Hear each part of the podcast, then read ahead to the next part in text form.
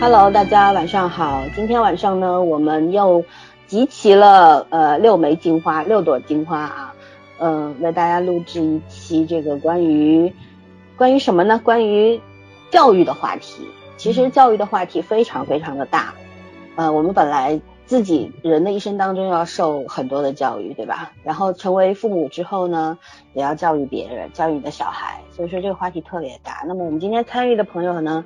嗯，是上一期参加这个婚姻和单身录制的几位嘉宾。那么因为大肚猫同学，我们唯一的男嘉宾出去浪了，所以说呢，今天就 让这个呃飞熊妹妹来代班。然后琛琛呢也出去玩了，所以说呢，我们今天有哪些人呢？请他们来自我介绍一下吧。啊，我那我先来啊，Hello，大家好，呃，我叫彩彩，对，然后很高兴又能来录呃第二个继续的话题，嗯，谢谢。嗯嗯嗯，大家好，我是年年啊。因为这次多了一个嘉宾飞熊妹妹，所以我这次是飞过来的。啊，自我介绍就不说了，大家请听上一期啊，谢谢大家。嗯，OK，大家好，我是小飞熊，我又来了。嗯，你常来。对，嗯好的，下一位。谍报工作者，哦，该我了。啊，大家好。嗯，哦，啊，是双妈啊，刚刚大家上没听清楚。嗯我特别要说一下，双妈因为一些特殊的原因，所以现在在一个非常黑暗的地方跟我们录 节目，对对对 非常辛苦的双妈啊。然后枣儿就不用介绍了吧，我们跑题王枣儿还有我啊，今天我们就我们六个女生来录这一期关于教育的话题。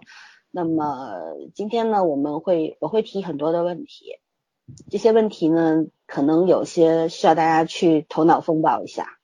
然后呢，那我们就开始吧，好吧？首先谢谢大家啊，就是都是很晚了，都还有海外党，然后也也是岳阳的这样连线，还有这个在黑暗当中录音的双妈，还有我们九零后黄金女单身青年年年，对吧？还有我们常来的嘉宾，大家都很辛苦啊。那我的第一个提问呢，就是呃，你认为家庭教育？学校教育和社会教育哪一种教育对人的成长更为重要？为什么呢？那个还是我们刚按照那个自我介绍的那个去排序来吧，好吧？好的，哦啊，那那那我先来对吧？嗯，就哎是哎嗯，家庭教育、学校教育和社会教育啊。嗯啊，我我我在在我这边，我就是会就是三个教育吧，我会排个序吧，就嗯是也也没有说最重要或者怎么样，因为嗯三个对人影响都还蛮大的。嗯就是在我这边个人情况的话，是家庭教育大于学校教育大于社会教育。嗯对，嗯呃，我觉得家庭教育的影响是最大的，因为呃，毕竟你生活生命中就是有很很长一段时间是就是在家庭当中，特别是呃成长的时候，从小到大在家里面待的时间，遇到就是跟家人相处的时间，相对来讲是应该是最长的。嗯然后呃，学校的话，就是学校教育是更，我觉得更偏向于理论上的教育，但是家庭教育的话是呃是那种身体力行的，就是呃跟你生活息息相关的那种。然后、呃呃，相对来讲，社会教育的话，就是嗯，我我觉得社会上面其实会呃，应该说根据新闻来讲，就是反面例子会比较多。然后正向的引导，我觉得可能还是学校和家庭呃主流吧，嗯，就是这样。好，那年年呢？怎么认为呢？我倒觉得这三个教育让我排序，我也排不了什么序吧。我倒觉得这三个教育它是相辅相成的。嗯，我以前是看过一位老师的吐槽，他说啊，他在对同一个班级一视同仁的情况下，去教出了千差万别的学生。呃，嗯现在不是都推崇孩子上学一定要什么德智体美劳全面发展，但是学校基本上只能教育最后三个，前两个还是需要嗯家庭教育来相助和协助完成的。现在嗯很多家长也会说啊、我家经济能力跟不上呃，别的孩子都上那么多培训班、兴趣班，我孩子一出生就输在什么起跑线上。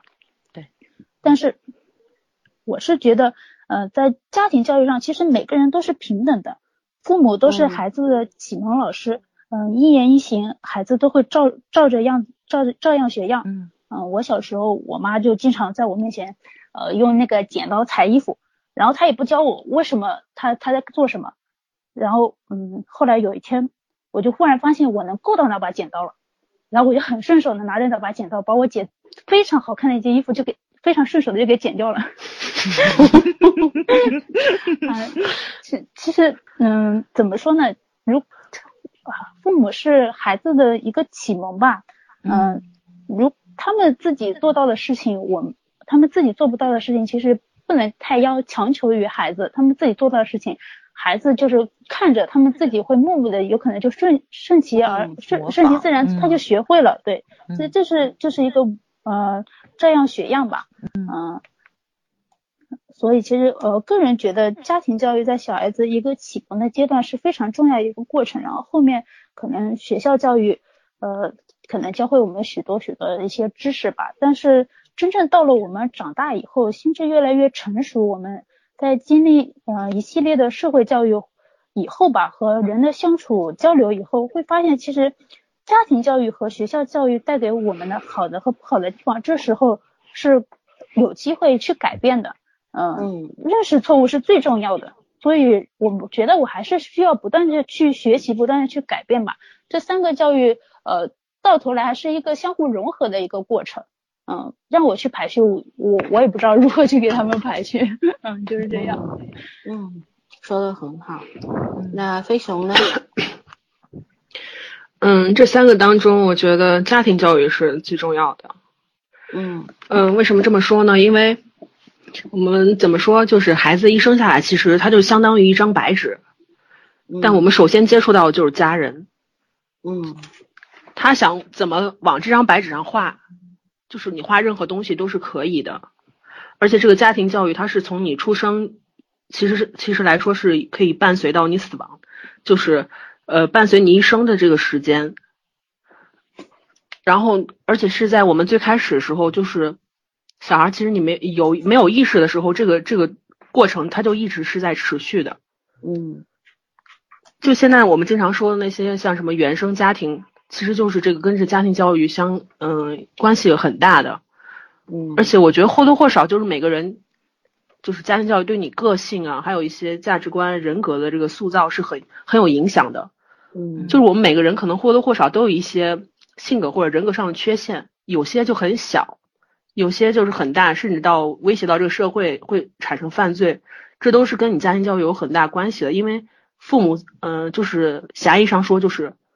呃，光说父母来说，就是他是不是适合当一个父母，就是就是怎么说，血缘关系上来说是没有一个界定的。不是说有些人他不适合当父母，他就不当父母，但是他当了父母之后，对孩子这些影响，潜移默化当中对孩子这些影响是没有办法去改变的。嗯，所以我觉得这个很重要，因为我们小时候就是到我们有自主观念的时候，这个家庭教育。它一直是在持续的嘛，就是我们没有办法怎么说，像学校教育，它就是很专业、专业性的一些人员去给你进行培训，但是家庭教育不是，它是有意识、无意识当中一直在持续进行的一个东西。嗯，就举个例子来说，像，哎，有回声啊，没事，继续。嗯，就像董卿，董卿，我们知道她就是有一个有一个严父嘛，其实她有意识的知道这个事儿不好。但是就是有人问她，如果她有孩子的话，她会怎么做？她她是回答是，我也会像我父亲那样教育一下，就等于说他父亲对他这个教育已经深入他的那个骨髓里面了。嗯，他也会继续持持续下去，这就可以看出来家庭教育对一个人的很是一个是非常重要的，而且无上无意识是怎么说？呃，就举一个不太恰当的例子，之前我就没有觉得我爸做饭很好吃，我就觉得是正常的。就是家里就是这平常就是这样吃，但是我去我同学家吃他们父母做的饭之后，我才意识到我父亲做的饭是好吃的。就这就怎么怎么说呢？潜移默化当中就是对我整个人他的口味啊，就有一个标准，你知道吗？嗯，我不知道说清楚了没有？就是我对呃食物这个味道，它是好是坏，它就有一个标准了。但是是这是就是是潜移默化当中的一个东西，并不是说强行加给我的。所以我就觉得潜移默化这个东西很重要，而且对我们，嗯，怎么说？对我们人来说，它是在呃婴幼儿到成长期这个过程中，这个塑造是很重要的。所以我觉得家庭教育是最重要的。嗯，够了，说完了是吧？完了。嗯，那我们双妈呢？双妈来出现一下。好，我觉得就是大家其实说的，其实已经把我想说的都说完了。呃，但是我还有个想法，就是我自己就觉得，就是家庭教育还还有一点，就是一个是性格塑造，还有个是好的习惯的养成。嗯，这个是嗯，其他就是学校教育跟社会教育它所做不到的。然后就是这三种教育的关系，我觉得就跟咱们日常吃的东西一样，什么碳水化合物呀。呃，蛋白质呀，肉类还有蔬菜、水果是一样的，缺一不可，相辅相成，也没有说是嗯哪个就一定要多，哪个一定要少，哪个一定要重要，可能是根据你自身的体质，根据你个人的情况，然后有一个差别，其实都很重要。而且我觉得教育这个问题也没有说是一定固定的模式，因为如果说是。跟那种流水线上的产品一样，都是既定模式出来，那所有人都是一样的，那个社会就没有了多样性，其实也没有什么意思。嗯，所以还是我觉得还是根据自己的情况吧，有一个个性化的教育，这样是最好的，在一个良好的秩序之下吧。嗯，简单就是这样子。嗯，那早上呢？嗯嗯。是这个样子，我可能比较偏向于年年的那个观点，我就觉得三个应该都很重要，因为比如说是同一个家庭成长出来的兄弟姐妹，然后经历过同样的学习的路径，可能到社会上展现出了他们那个社会面貌也是不一样的。所以说呢，就是说肯定每一个环节之中，他们遭遇的事情对他们的人生走向都是有一定的引导作用的。所以这三个你很难去界去界定哪一个更重要或者说是不重要这个问题。而且是家庭教育、学校教育跟社会教育，可能是普罗大众都比较能够接受的一个专有名词。其实他们有其他的名字，比如说家庭教育，就是在就是教育学上面就是自然教育；学校教育比较比较偏向于公共教育，然后社会教育这个名字很不好听，就是特权教育。比如说，嗯，我解释一下，自然教育就是从婴儿时期出生。你就跟父母在一起这种生活呀，陪伴呐，所以说从你的日常玩耍到你的这个学习的能力，学会了说话，学会了日常生活的基本的技能，而且是一个再学习的能力，也是父母要教给你的。这个是一个人诞生的根本，这个是家长自然而然传授给孩子们的这种自然教育，而且它并不只是父母，应该是家庭所有的活动，从玩耍到学习。到你的知识的养成、生活习惯养成，刚才双妈也说了，这个笼统的这个概念就是一个自然教育，并不只是你性那个性格性情上的养成，跟你那个所有要参加人类基本的活动的这种呃必备的一些部分全部养成，都属于家庭教育的这个范畴。然后呢，学校的教育就是公共教育，是从小学、中学、大学的这个教育模式，它主要是为了培养公共信念。提高全社会人员的平均教育水平，就说你应该是放在普罗大众里面这个平均教育受教育的一个程度，但是这个教育是所有人都要去经历的，它并不等同于你进入社会之后的一个机遇的问题，然后就进入到这个社会教育了，就是这个特权教育。特权教育呢，就是在生产力比较低下的时代呀，它是为了脱离生产接受教育的一种不折不扣的特权。但是因为现在咱们这个社会呢，就是已经不存在这种了，所以说它的这种特权教育就更加的隐秘跟小众了。因为咱们现在已经是基础教育是要进行到高中，对吧？九年义务教育嘛。对。所以呢，这个一个巨大的投入就是让教育提供者不得不严格筛选、甄别受教育者建立的一个共同的使命。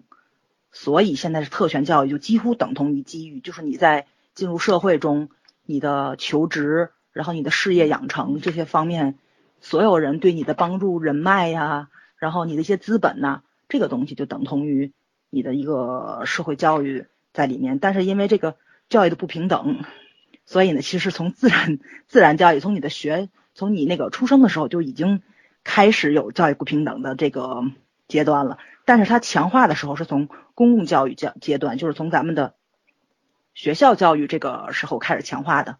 特权教育是伴随你终生的，这个没有办法。所以社会教育它是包含在那两个方面里面的，就更不可能把它拆开了。所以，唉，就是咱们经常说的教育资源匹配的不完善，然后阶层分化的问题，都包含在这三个里面了。所以你完全不能把他们三个拆开来看。这是从比较正统的教育学的角度去走，但是咱们来说的话呢，应该是。家庭教育跟咱们是最息息相关的，所以说这个应该是最根本的，就是刚刚双妈说的，这是最根本的一个东西，你没有办法把它剖离开。父母有时候就是决定了你要去接触的一些教育资源的程度的广泛度的这个，对，嗯，我的意思大家能明白吧？虽然我说的有点儿特别专业，清楚了，嗯，超级专业。谢谢你没有跑题。对对对对，我最近听老森的话，在做这个思维方面的笔记的整理，因为我实在太跑题了。对，我要训练自己。嗯嗯，好，那我就我先来说一说啊，因为为什么要提这个问题呢？提这个问题其实是有目的的。首先呢，早上说到了最最重要的部分，因为这些东西是密不可分的。但是人生是分阶段的，对吧？在它可以，它可以，它是密不可分，但是它其实还是分阶段的。你比方说，嗯，你在你的父母的家庭当中，那一般我们所说的原生家庭到底是一个什么样的阶段呢？其实人格的一个建立，然后你的塑造，你的性格的一个塑造，其实是有年龄段的。基本上在十几岁的时候已经成型了，也就是说，你 零到十几岁的状况下，你已经基本上。成型了，这才是所谓的大家一直一直在说啊，原生家庭对一个人的呃影响力有多么的巨大，对吧？我们心理学上也有个统计数字，平均采集了很多的样本之后得出的一个结论是差不多是不超过百分之二十五，这是一个笼统的数字，它不是它是针对整个样本群体的，不是针对个体的，所以说呢，就当然这既然有百分之二十五这个数据出来，就说明。有的人可能是百分之九十多，但也有的人可能只有百分之几，对不对？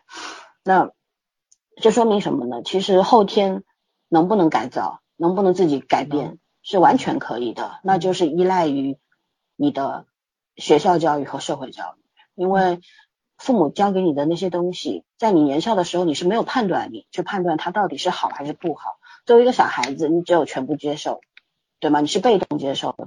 当你有选择了，建立了自己的这个很完整的一套体系的时候，你有自己的判断的时候，那你就会去甄别这东西到底对你有用还是没用，或者说它是好的还是不好的，对吧？所以说，我觉得，因为提这个问题的时候，我就知道每个人，因为根据每个人，首先它是关于年龄，你看我们中间有八零后，有九零后，对吧？嗯。有九五后这样，当然年龄分布是比较长的，这一个一个一个。差不多有差十十年以上的也有，对不对？一个首先取决于你的年龄，你的年龄说明什么呢？说明你自己现在获得的这个自我的这个检索和反思到底有多少，或者说你对自我的认知和对你家庭、你父母的认知到底有多少，这是第一。第二呢，就是你的阅历造成的，每个人的感受不一样，也是取决于阅历嘛。你当你经历了很多，就是你的人生，比方说像我们走到三十多岁了。那经历的事情不算很多，但也还可以了，有一点了。那这个时候，你就会通过种种事件，你人生的这这些细节，你不同的阶段，你会去开始看看待自己，怎么去看待你的家庭等等，然后你能看到自己身上的问题，或者说也有很多人，比方说像年年，我听我听过他跟我讲过一句话，就是他说他以前性格就是也很容易。比较自闭，对，比较自闭，但是也是通过自己慢慢慢慢的反省，然后去学习，对吧？然后变成现在很开朗的样子。所以说，你看这些东西是没有标准答案的。其实哪个教育对你最重要？我觉得这真的是个体体验，没有标准答案。所以说，这是我们提问的目的。然后为什么会有第一个问题呢？因为是要引出第二个问题。第二个问题呢，就是你认为教育到底包含哪些分类呢？其实这个就很细化了嘛。嗯，从我们自己的认知上来说，包括哪些呢？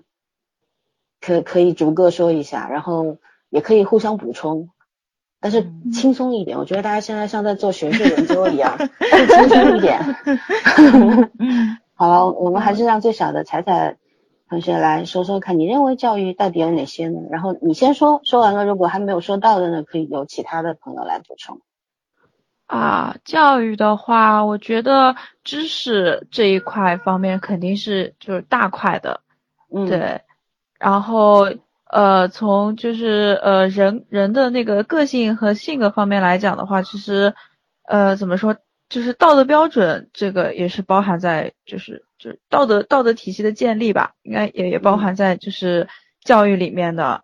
然后，呃，就我不太就谈那种形而上的，就是什么价值观啊、什么三观之类的这种东西，就有点有点太虚了。啊，我觉得教育就是就是你你你怎么看待，就是你遇到的每一件事情，呃的这种观念想法和你要就是你的行动。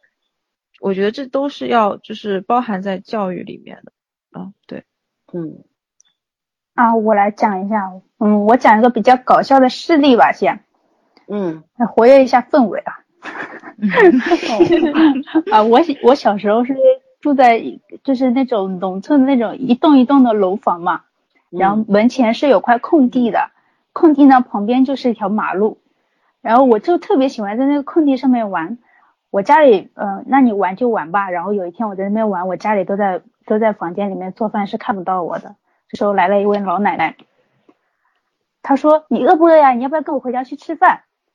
我当时是真的很饿，然后我就我就真的跟他走了。呃，我父母肯定是急得要命，就到处找我啊。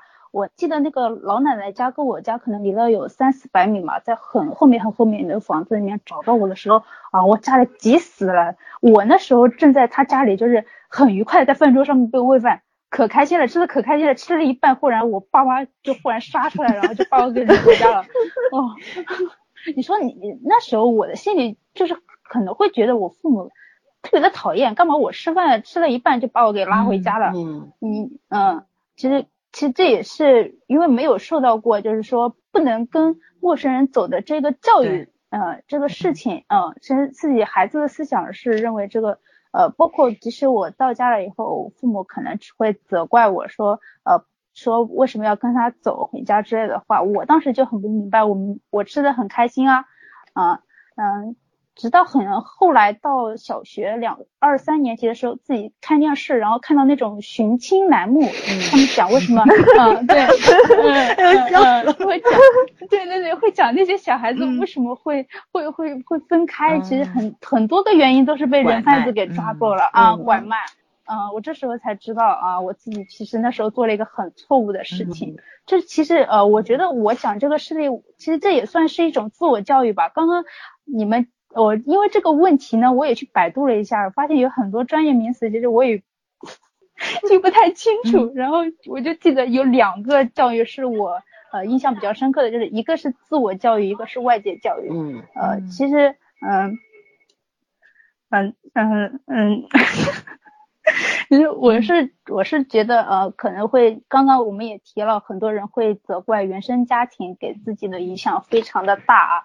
呃，我我是如果家里教育的不好，可能我们会很长达很长的一段时间会一直犯一个错误。但是等到我们成年以后，或者自己自己心智成熟了以后，我们是可以发现自己的这个错误，也是可以去改变的。就像我刚刚其实是一个很小的事情，现在可能很多成年人都是知道这个事情是不好的，但是小孩子他是不知道的。其实还是嗯，努力就是认识自己吧。这自我教育其实也是一个非常重要的一个过程，嗯，我是嗯我是这么觉得的，嗯，有没有活跃氛围？有有有有有，很好，段子很好，好的好的，谢谢谢谢。那小飞熊呢？今天把我说的要说了都说了了，怎么办？你加 一，看看大家的百度都一样是吧？自我教育跟外界教育，我能不能 pass？可以，你可以等一下想起来再补充。对，我一会儿再补充好了。嗯嗯，那双妈呢？我们中间唯一一个已经当妈妈的双妈来，诶，Hello Hello Hello，现在可以听到了吧？可以了，可以了。嗯嗯哦，这个教育吧，嗯，我是感觉就是刚才年年说那个，我恰恰是跟他相反的。嗯，我小时候，然后，呃，相反，说相反的，我真的是幸运的。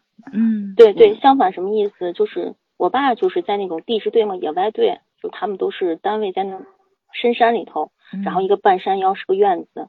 我每年过暑假都会去那儿过。我爸就说，只要单位一吹号，你就在食堂门口等我。我说好。然后就其他时间就满院子乱疯。有时候下小河沟摸个鱼，掏个桑果吃，削个萝卜吃，就那样过的。嗯，就是包括有时候吃饭的时候，就会谁一叫我，因为都知道是同事的孩子嘛，就会在人家家吃饭。我爸就完全没那个意识，就是这个女孩，嗯，这样不对啊啥，完全没有。直到后来，嗯，我走上社会，就是我只知道我跟别人不一样，但是没有意识到为什么。直到后来，其实就是没家教，小时候没人教，因为我爸在野外队，嗯，我就是属于那种哪儿都被放过。我我爸在野外队，我妈是铁路上上三班倒，就是我曾经跟过我爸同事的妈妈，就是看大门待过几天，就是这儿没人放了放几天，那儿没人放了放几天，真的是那样子。嗯，就后来上了全托，全托后来上不了了，我。嗯，应该是，应该是四岁吧，我就又跟着我小姨在农村上一年级。当时我们班的小孩都有七岁的，就是那种概念。所以我真的觉得，就导致我之后走上社会，让人家觉得这小孩确实是没家教。但是谁都不可能说这个话，嗯也是我慢慢意识到的。想想其实就是这个样子，真的是没人教。嗯，还是要认识自己吧。嗯嗯，对。然后再到后后来认识到这个，其实就是社会教育了我，因为我一次一次的人际交往受挫，就是社交方面受挫，包括谈恋爱也受挫，就包括我觉得我的那些男朋友也教育了我。那些那些曾经的男那些那些年。那些年教会我交过的男朋友，呃，教会教教会过我的男朋友，对，就让这个故事一定很精彩。他们 对。对跟他们交往，我意识到有身上有些问题，包括那些就是在不同时期曾经陪陪伴过我的朋友，其实就他们都教会我很多东西，对，包括在初入职场的时候。在单位那些就感觉小团体被孤，我我嗯对孤立我的人，对对，都教会我很多，就挺谢谢他们的。就人的，人的这些成长，其实都是在这一次一次受挫中，然后你各方面，嗯，看更看清自己吧，然后就受教育了。我觉得这都是属于社会教育吧。嗯嗯嗯，就这些了。嗯。那小枣呢？大枣。嗯，对我我继续给大家总结一下，对这个三大分支，有刚刚嗯那个彩彩说的，就是学习知识嘛，这就是那种传统教育为内容的一种教育分支，还有刚刚就是呃年年说的，他就是差那么一点点，类似于被拐卖的这种经历呀，对，安全意识方面，安全意识问题，这是心理学方面的一种就是分支，包括性教育。包括就是那种就是心理健康问题，就是可能也涉及一点刚刚双妈说的那个问题，就是类似于跟人际交往上怎么建立一个和谐的人际关系，这都属于心理学范畴。我估计老三应该一会儿讲的会更专业一点，我就不讲这个，干嘛讲第三个分支？我不讲。哦，你不讲？对 对 对，因为我觉得就是就是那一方面其实也是很重要的一个方面。呃，第三个方面，我觉得这是在咱国家是。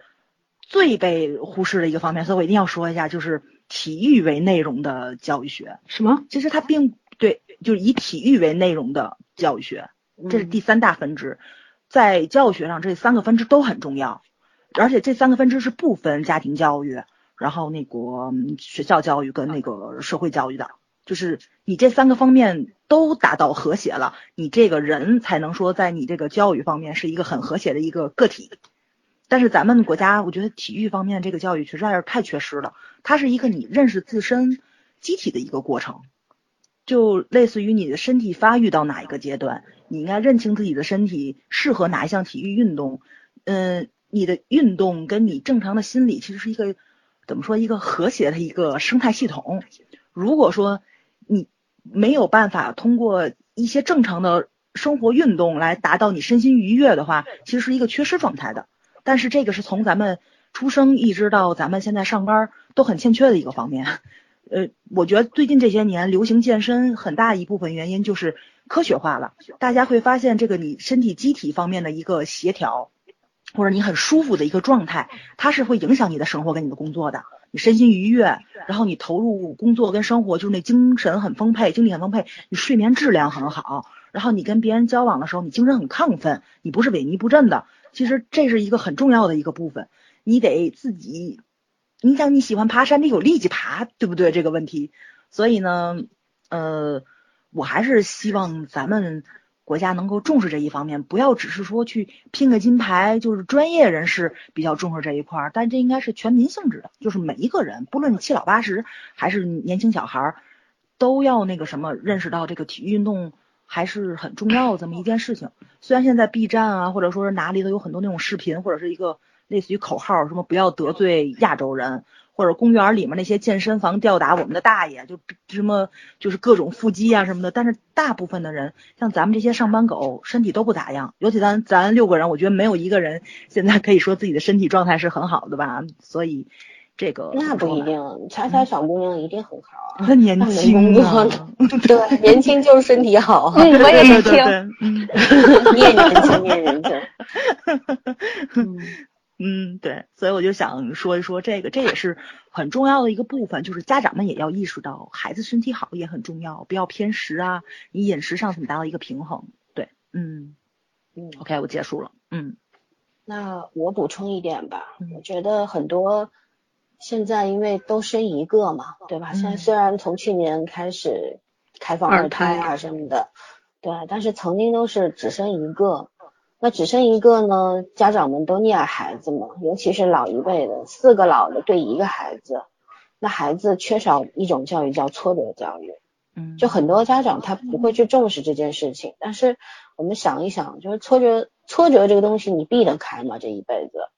对吧？他早点晚点他都会来的，就是一辈子人活一辈子，不管多少年，就这挫折是逃不掉的。那，比方说这孩子你是一直溺爱他，然后宠着他，让他长大的，然后让他顺风顺水，你挡给他挡掉了所有的这些压力啊、灾难啊等等啊，包括你看现在很多小孩中学了还有人接送，这其实也是过度宠爱的一个方式吧。所以说这些孩子在这种。顺境中活得太好的情况下，那他一旦遇到逆境的时候，他就爬不起来。就举一些比较极端的例子，就像为什么有一些小孩儿，呃，一旦成绩一直成绩很好，但突然有一次没考好，他就有自杀情绪。还有比方说，父母一直非常溺爱他，可是突然有一天，因为父母觉得这孩子一天到晚玩手机，一天到晚打游戏，不好好学习，把他手机拿走了，孩子就从楼上一跃而下。其实这就是因为缺少了挫折教育，但有很多人呢会把挫折教育这件事情呢放到另一个极端上面去，嗯，就是说正确的方式是什么？就是你要首先你要激发他们的潜能，就挫折教育是什么？就是让因为孩子越有压力的情况下，他可能他的潜能就会发挥的越大，但是这个压力那个度在哪里呢？你如何施加压力？这是一门学问吧。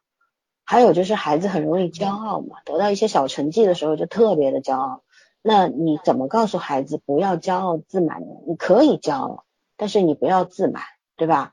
还有就是小孩子，比方说，呃，他获得了一个很好的成功，一些小成绩，然后学什么舞蹈啊，学什么围棋啊，到了一个比较好的阶段，那你要教会他如何正确的享受这个成功，小小的喜悦。而不是觉得自己就了不得了，或者说觉得啊，我刚刚到这里，人家还很比我更厉害，所以我还要怎么样怎么样。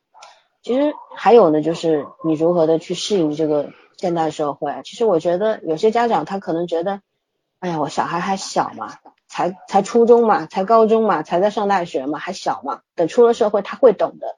我觉得这个想法特别特别的不好，因为所有的东西孩子其实需要引导的。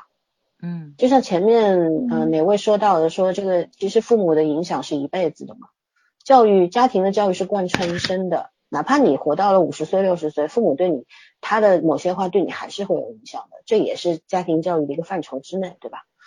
嗯，然后就是如果当你你的父母不不教会你，你以后长大以后你会面临一些什么？然后不把一些小小的关卡设置在你面前，然后你永远就是那种有人给你打着伞，你淋不到雨，然后有任何问题都有人帮你解决的状态的时候，那你有。总有一天你会被这个社会给击倒的，对吧？所以说，其实而且像挫折教育，它还细分为很多的年龄段，嗯，比方说一岁之前怎么样，三岁之前怎么样，五岁之前怎么样，小学之前怎么样？它其实每一个阶段它都有一些训练的方式，但是我觉得这个其实就是要家长去学的，对，而且这个东西很重要，没错，嗯，这个在培养什么呢？培养孩子那种。他的求知欲，嗯，然后还有独立思考和解决问题的能力，嗯，还有就是告诉他分寸感是什么，对，就是这个你你现在在家里很多人宠你，可是你到学校去以后，老师不是爸爸妈妈，他不会宠你的，嗯，对吧？然后，对，嗯，走到社会上去，没也没有人会一直宠你的，因为谁也没有跟你有有必然的那种呵护你的那种义务。对吧？所以这些东西你都要在孩子还小的时候就告诉他。所以说，我觉得挫折教育其实很重要。嗯，就现在孩子为什么我们经常遇到，你比方新闻上面、微博上面看到说，哎呀，哪个孩子又跳楼啦，哪个孩子就因为跟父母吵一架就自杀啦，什么什么的，就是那非常让人痛心的那些事情。有时候我们去稍微分析一下这其中的问题在哪里，其实就是因为家长这件事情没做好。其实这个。很大的问题都在家长身上，因为这些十几岁的孩子，你要指望他自己就有自我检索，然后自我反省，还有自我改变的能力，这是不可能的。嗯，我觉得这个很重要这件事情，然后我们现在国人就很缺少这一部分嘛。嗯，然后与这个挫折教育相反的，就是说，就是大家现在很多提倡的，对吧？你你我们现在应试教育就是分数第一嘛，对吧？但是有现在又又有一部分学校啊或者社会人士啊在说那个快乐教育啊素质教育啊什么什么呀，那我觉得可能这些东西都都是某种口只仅仅是一种口号而已。我觉得他如果你把这些东西全部拆分开来啊不把它结合在一块儿做教育的话，那是没有任何结果的，反而会起到那种反作用嘛，对吧？就教育。教育工作者本身，为什么我们说教育工作者是非常重要的一个社会职职，就是社社会形象，或者说它是一个职业，那就是因为本来你教育你教育自己都很难，你教育别人，你要用什么样的方式，这个真的是要用心，而且用很多的方法的，要专业。但是很多人为什么刚刚大家说到，有些人他只会生，他不会养，他不会教，那就是因为这是。这个社会，或者说这个他的家庭，还有这个社会没有教过这些人，所以说他也没有能力去教会他的子女。嗯，就如果说起来的话，就是一件特别特别无奈的事情，因为我们会说叹息说，哎呀，为什么那些孩子那么惨，就没有遇到好的父母，对吧？对。然后，嗯，先不讲物质上，连精神上，连爱这件事情，父母都没有教好他们。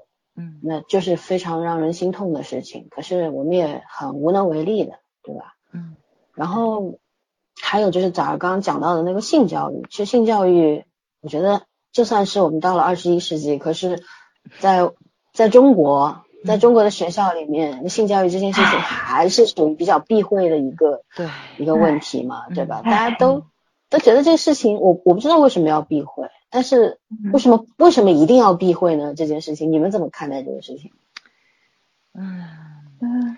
也不是学校不重视，但是他们可能想的太多了，总觉得这个东西可能会在青春期给孩子就是那种学习生活增增加一点不必要的色彩，对对，就这这个这个其实你也你也没有办法说，因为本身他到青春期的时候，他就是容易情感上有萌动，对吧？因为这正好荷尔蒙到那个年龄了。但是老师跟学校这个怎么说？你你放到这个个体案件上，老师的性格不一样，老师的价值观不一样，然后学校的态度不一样，所以你可能很正常的一个事情，很容易。就是变得容易让学生们误会，或者说这个班集体的氛围是不一样的，所以我有时候我觉得可能老师也很难做，对，再加上咱们现在是，我印象中的是是前两年吧，就是出了一本很好的性教育的一个教材，但是没有想到一本这么好的教材竟然在家长举报了，被家长举报了，而且那个家长后来被人肉出来是家家长也一脸懵逼，家长是觉着就是老师可能在教给孩子的过程中，就是因为孩子的年龄接受度的问题。然后呢，就是孩子他有些专有名词听不懂，回家去问家长了。然后家长觉得可能老老师硬塞给孩子东西没有个体化到，因为孩子理解力是不一样的，然后年龄层也不一样。你教给五年级跟教给初二的孩子，肯定肯定这个涉及教授的方法就不一样了。所以呢，这个家长也是一个好意，他可能是想提提醒一下，没有想到在网上形成一个很巨大的一个风浪，反倒让这个教材一个很好的实行的作用到受阻了，而且。我印象中是有网友去截图了，那个那个教材真的是很正向，他把好像是那个就是那个性向问题都都指出来了，就证明咱们国家可能在同性恋这个普及上的这个问题，然后你在尊重个体的性向选择上，他也是在给孩子们灌输一个基本的概念。对，嗯，但是你可能放到有一些受教育的家庭，我认为咱们国家的像天主教跟基督教教徒家庭也会有，而且。为数不少，因为咱毕竟基数比较大嘛，像这些家庭可能也也无法接受。咱不像国外似的，我天主教或者说基督教那个有专门学校，我收来的孩子们就完全摒除掉这一块了。我们上帝不允许嘛。但是在咱们国家是可能有时候家长也是无法接受这个东西，因为咱毕竟是在一起上课，所以方方面面的问题综合到一起去了，就是怎么总合到让大家都满意，还是挺难的。对，还是受众问题。嗯嗯，我觉得应该要就是这种。这种事情应该学校和家里面要沟通，就是同一个是沟通，一个是要同时进行吧。嗯，像我的话，我就拿自己做例子，就是我我我青春期就是大概小，就是我来，呃，我可以说吗？我来例假的时候，就是呃，差不多就初一这样子嘛。然后我妈知道之后，就开始就是给我看那种科学教育片，就那种呃以前。类似于卫生院出做出来，然后呃科普的那种，嗯。呃也不是学校，就是很早，就是很老的片子，就是那种。我妈我妈会找出来，然后给我看，然后我爸就是我爸比较直接，他直接扔了一本就是呃书吧，就是国外的呃一个那个应该性心理学家的写的那个书，然后就就让我让我自己看，然后有什么问题问他们，然后。然后这样子就是就比较早吧，我觉得我们家里面的那个性教育，然后在学校里面的话就是科学课，但是基本上一节课就结束了，所以我觉得像学校这个，对每个人个体都是有不同的情况的，所以。他们要教，只能教那种很粗浅的东西，就是一个大概的一个方向，很笼统的。嗯，对对，只能很笼统的教，因为他不能教细了，因为每个人也不一样，而且你也涉及到隐私的问题。东方我觉得相对来讲内敛一点吧。呃，我们上课的时候性性性性教育，那个男女还是分开上的。嗯，对对对，我们也是。嗯嗯。对，但是其实我觉得还是要，我觉得还是就是女女性不能只了解。就是女性的呃自己对，呃应该就是就是要了解人类普遍的一个状况的这个性教育，然后这样才能保护自己嘛，对，所以所以我觉得父母的话是可以教的细一点的，因为毕竟亲人上面就是呃就是这种特别私密的事情，呃相对来讲可以聊的内容会多一点，嗯，然后对。我大概是这样子吧，嗯，好，我说完了。我是觉得啊，性教育这件事情为什么在以前得不到重视？一个就是刚刚你们讲到的，就中国人普遍有那种羞耻感，觉得这个东西挂在嘴上是特别好像会被别人瞧不上的一件事情，对吧？觉得你这个人比较浪荡啊，说 难听一点，对吧？或者怎么不知羞耻啊等等。其实我觉得这些事情本身它是应该得到普及的嘛。这个是这个道理，大家其实都懂，但是你让所有人都去做，那就不太可能。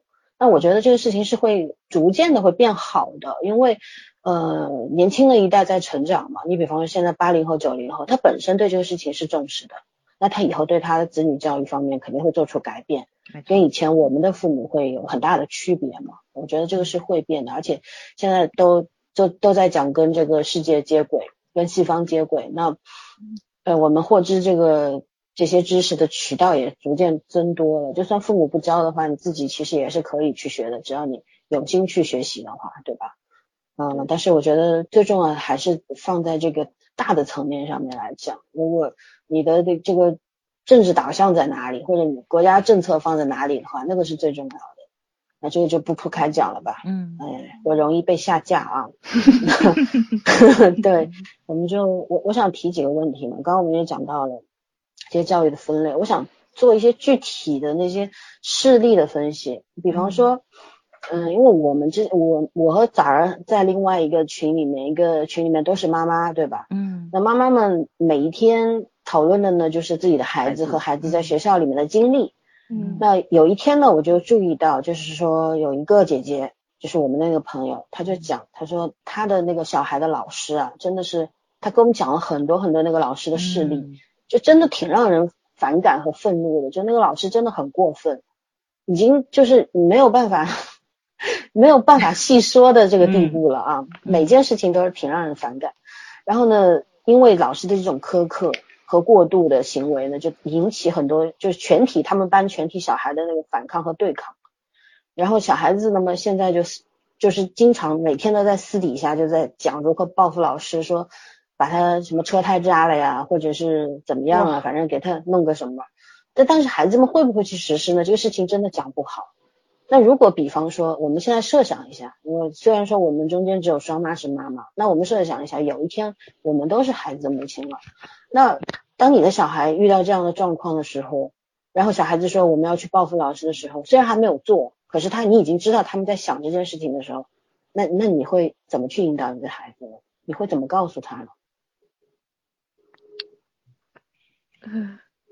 肯定是要制止的，因为这不是一个正确解决问题的最好的方法。对，当然要制止。怎么制止呢？你觉得什么样的方法才是比较有用的，或者说会比较温和的，然后很又又能够很有力的去告诉孩子，嗯虽然这个老师不对，可是呢，如果你们要去告诉呢，那你，嗯，对对，那你用什么方法去告诉？其实我我觉得我突然提这个问题，大家可能还需要一些思考的时间嘛。嗯，其实也可以不用现在就回答，但是我觉得这个问题就留给大家，嗯，可以去想一想，因为总有一天会会面临到这个，对对对，有有可能小孩比较幸运，对吧？他没有遇到这样的老师，可是他有一天，他比方说他在社会上遇到了什么样的，并不只是老师的问题，就是他在他心里受到伤害又没有办法宣泄的时候，他怎么样排解这种情绪，对吧？对，还是很重要的。对，我说一下吧，然后，嗯，对对，嗯。我在小孩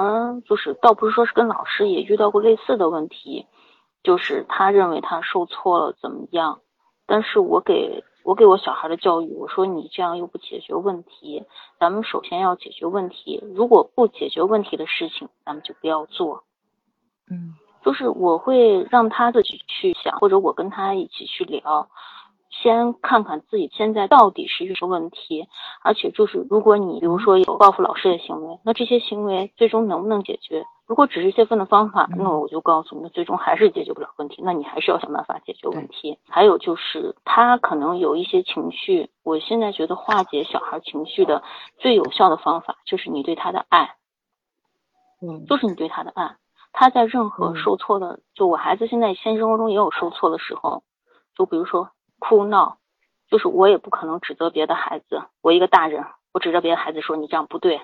我给你的玩具你又不给我小孩玩，甚至还有家长说那个孩子就是不懂事，你就是应该把嗯一个七岁的孩子，我小孩四岁，把那个玩具要回来给你孩子玩。我说我不能要，我如果那样要了，他以后什么时候都得指望我，我只能把我哭闹的孩子抱起来，我说那个哥哥不跟你分享玩具，那咱们下次拿玩具就不跟他分享了，然后安抚他，就只能是这样子。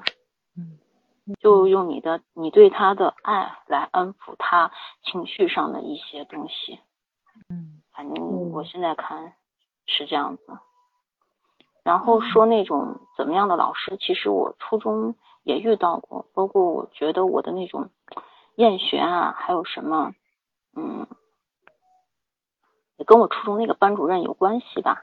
就是那个班主任他是一个教数学的，他属于是那种，嗯，怎么说呢？就是呃，教学方面绝对是学校最好的。但是他可能无形中会把同学分为三六九等，就会说，哎，这个家长是怎么样，那个家长是怎么样的，嗯。嗯，然后会把就是家长是在什么政府部门公务员的同学会调到前头坐，然后也请过我家长给我给我妈说我如何如何不好，我妈问那是怎么回事，我说我说你。你怎么怎么样做，老师就没事了。然后我妈照我说的做，就没事了。是怎么样就不说了。嗯，但是但是这只是一个老师，对，这只是可能是一个个个例。而且像那个年代，可能物质上也比较匮乏，就是老师其实生活也很清窘迫，对对对对对，工资很低的，真的。嗯，大多数老师，嗯，其实还是好的。没错。嗯，对，但是。嗯，当时我对那个老师可能有一定的看法，但是后来随着我慢慢就嗯进入社会工作，其实老师的那些我我是完全都可以理解的，体谅的，对对，完全是可以体谅。其实就大家就是在社会上生活生存，其实都有自己的不容易，真的是这样。对，就是这样子啊。就是双妈说的，其实让我想到了一个方面，就不是说这件事情啊，就是。很多时候，孩子对老师的一些看法跟成见，有的时候是家长给他的一些信号造成的啊。对对对对对对，是家长给他的信号。然后就是有一种类似于我有靠山，或者说是我知道我闯了祸，或者是我怎么样去做，然后我父母应该还是偏向我的那种有恃无恐。确实是是有这种情况在，而且小孩儿是那种煽动性比较强，因为毕竟他认知度是在那里了。然后孩子们容易抱团取暖，因为毕竟不满情绪是能传染的，这个得承认。老师能让一个孩子不满，他肯定是会让一批孩子不满的，对吧？因为毕竟大家肯定是也有小群体在，这一批孩子应该是差不多的。所以说呢，就是很多时候就需要家长去化解这种东西。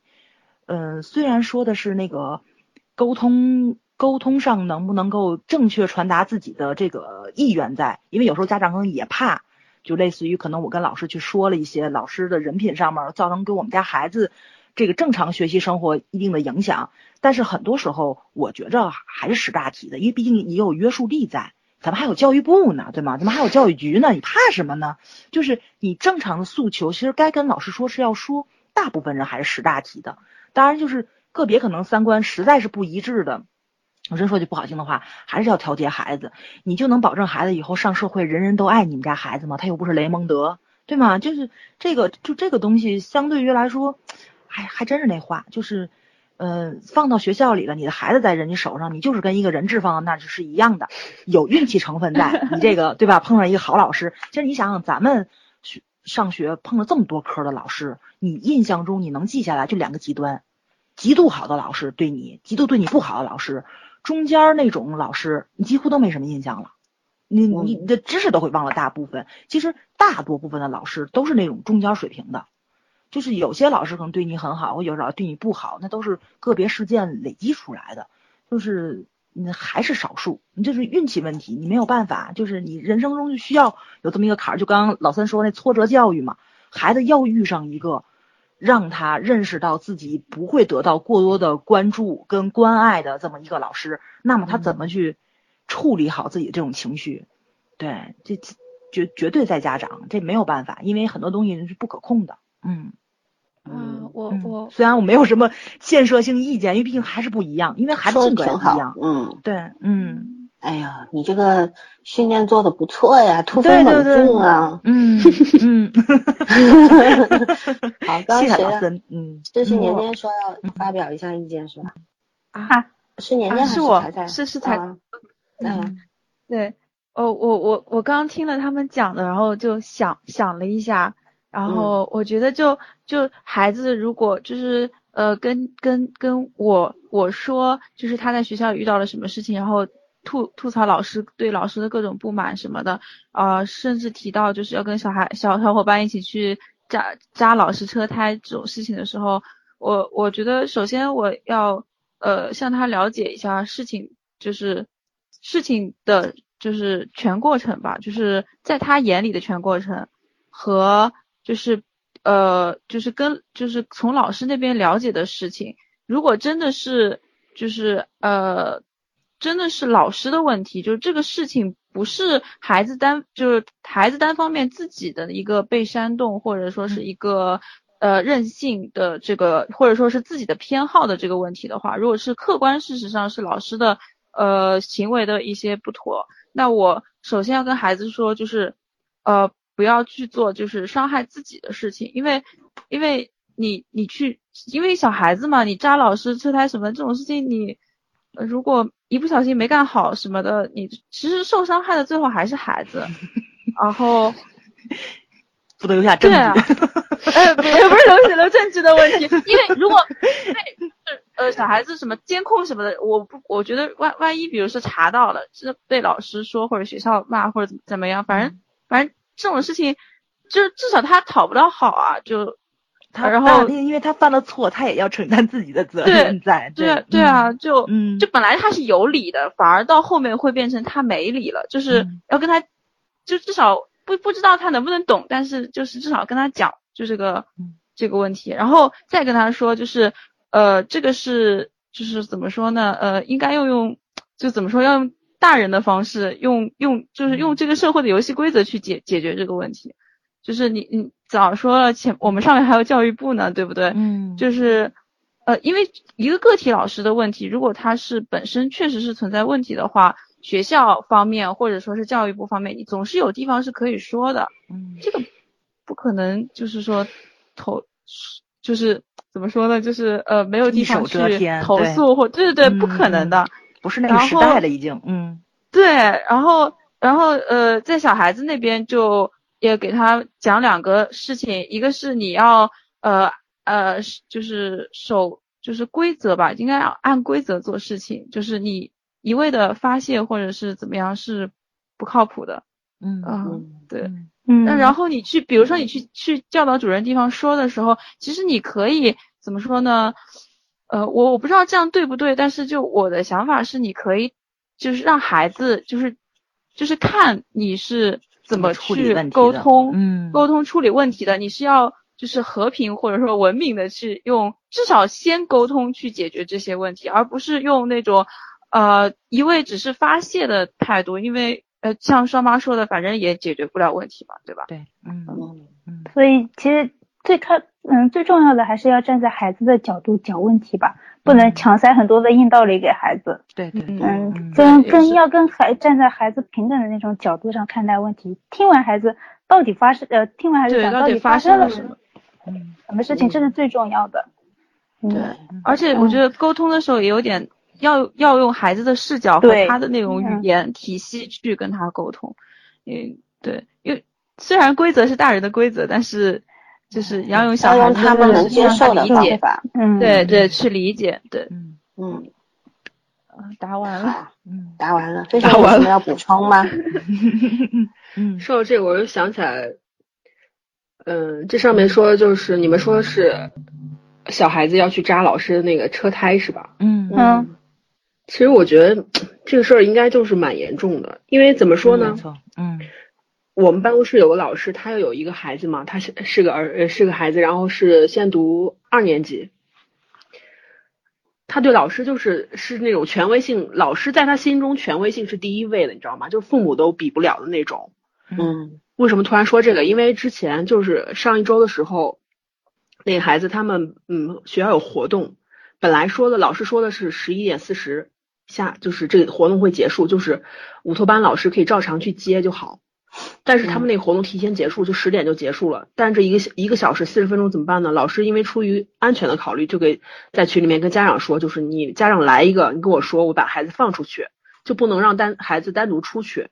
然后他那是个男孩嘛，他就想赶紧呃自己提前走去午托班，就不让午托班老师来接，他就给他妈打了好几个电话，两三个电话，老师最后都有点恼了，他就说说呃已经跟这边那个老师已经午托班老师已经说好了，让他接你，你就再稍微等一下，你不要自己跑嘛。嗯，但是他就是不听，然后然后他把电话挂了之后，午托班老师给他打电话说呃我这边已经就是那个老师说我这边已经。跟你你的孩子沟通好了，我说不知道你们理解没？就是父母，嗯，跟孩子说孩子不听，但是老师跟他说他就很听，嗯，所以呢，你们刚刚举那例子就是说孩子想去扎老师的胎，我就觉得这个事儿肯定很严重了，都已经能让呃孩子主动反抗这个权威性了，可见这个老师做的是很很差的，对，嗯，所以我我确实是很差，因为我们听的时候无法忍受这样的老师，肯定无法忍受，对，嗯。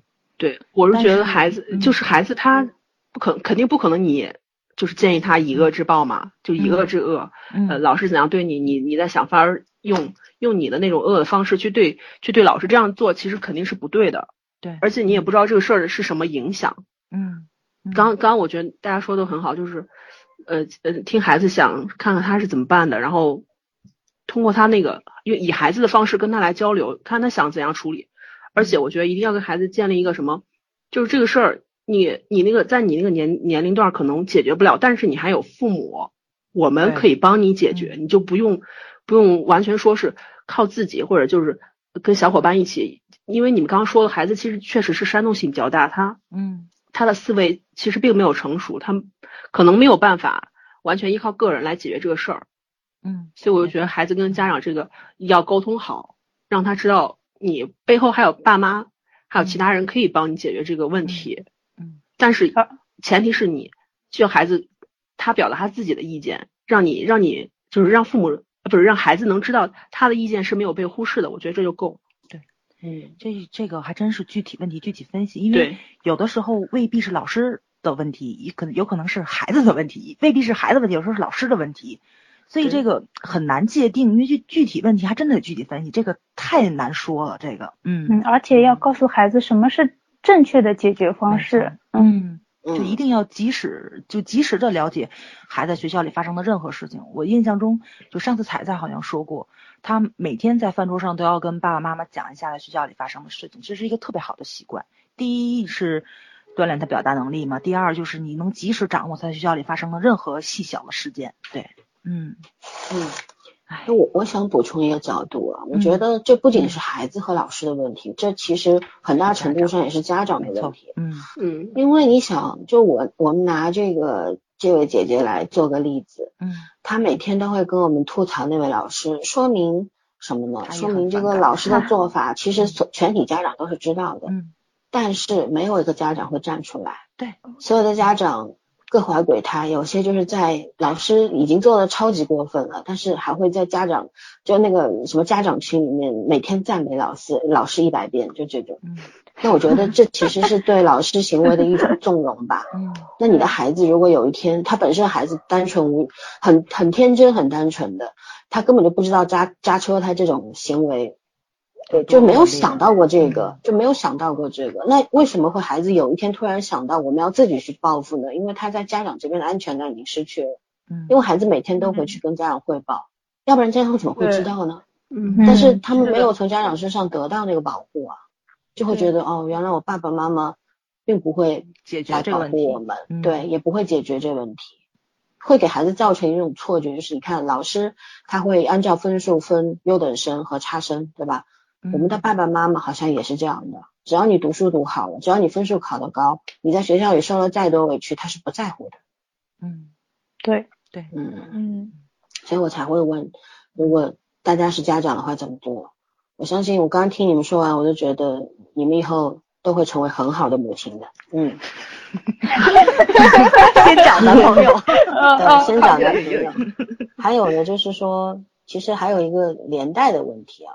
这个问题呢，就就比较那什么，就是说，你们你们觉得在成长过程中受到的或多或少的惩戒，对自己本身有没有用？就是说，惩戒这个行为，你觉得是不是必须存在的？必须存在，绝对必须存在，必须存在。嗯，有有觉得不是的吗？惩戒啊，但是我觉得这个这个东西你要看什么是什么方法方式对对对对对，不太嗯一样，嗯，嗯因为我觉得我那个暴打不过分，对对对对对对，嗯，惩戒肯惩戒啊定是嗯对惩戒，对，是小惩大戒嘛，对吧没？错没错，就是嗯。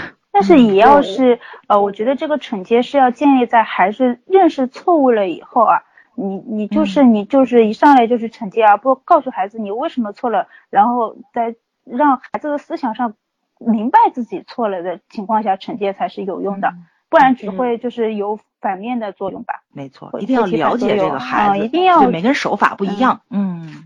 嗯对，嗯。惩戒是因为我我是觉得人是特别应该，尤其是中国人，嗯，就是一定要被管，没错，就。不被管的情况下就会疯。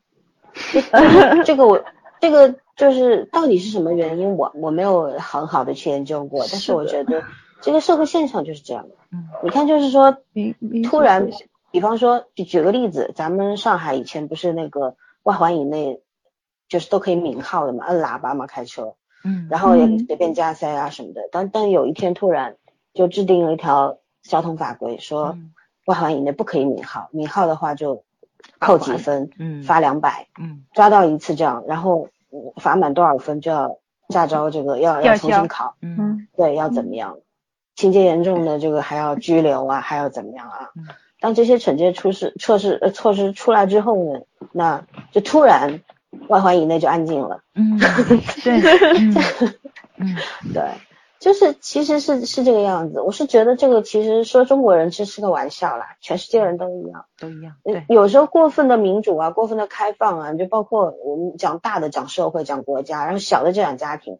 如果比方说我们都是在那种父母完全的民主的那个条件下长大的，就父母觉得我跟你就是平等的，你说什么我们都尊重你，你做什么都可以，那我觉得长歪的几率是很高的，对吧？嗯那我觉得这也不是民主吧，对，就不对叫那个也为这就放任了，嗯，这就不叫民主，这叫放任了。我觉得民主就是会听听你的想法，但但是会有沟通，会会有互相的那个一个价值观的交流，对对为。什么会说这件这叫民主呢？因为这是就是很多人认为的民主。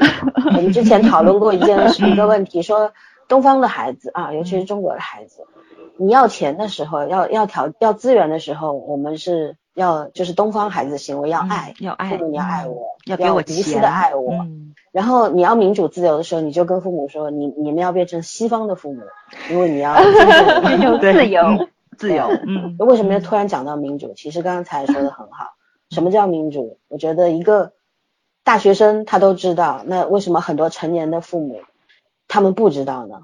对吧嗯？OK，那我们这个也达成共识了。其实我觉得惩戒这件事情是必须要存在的，谁没小时候没被打过呀？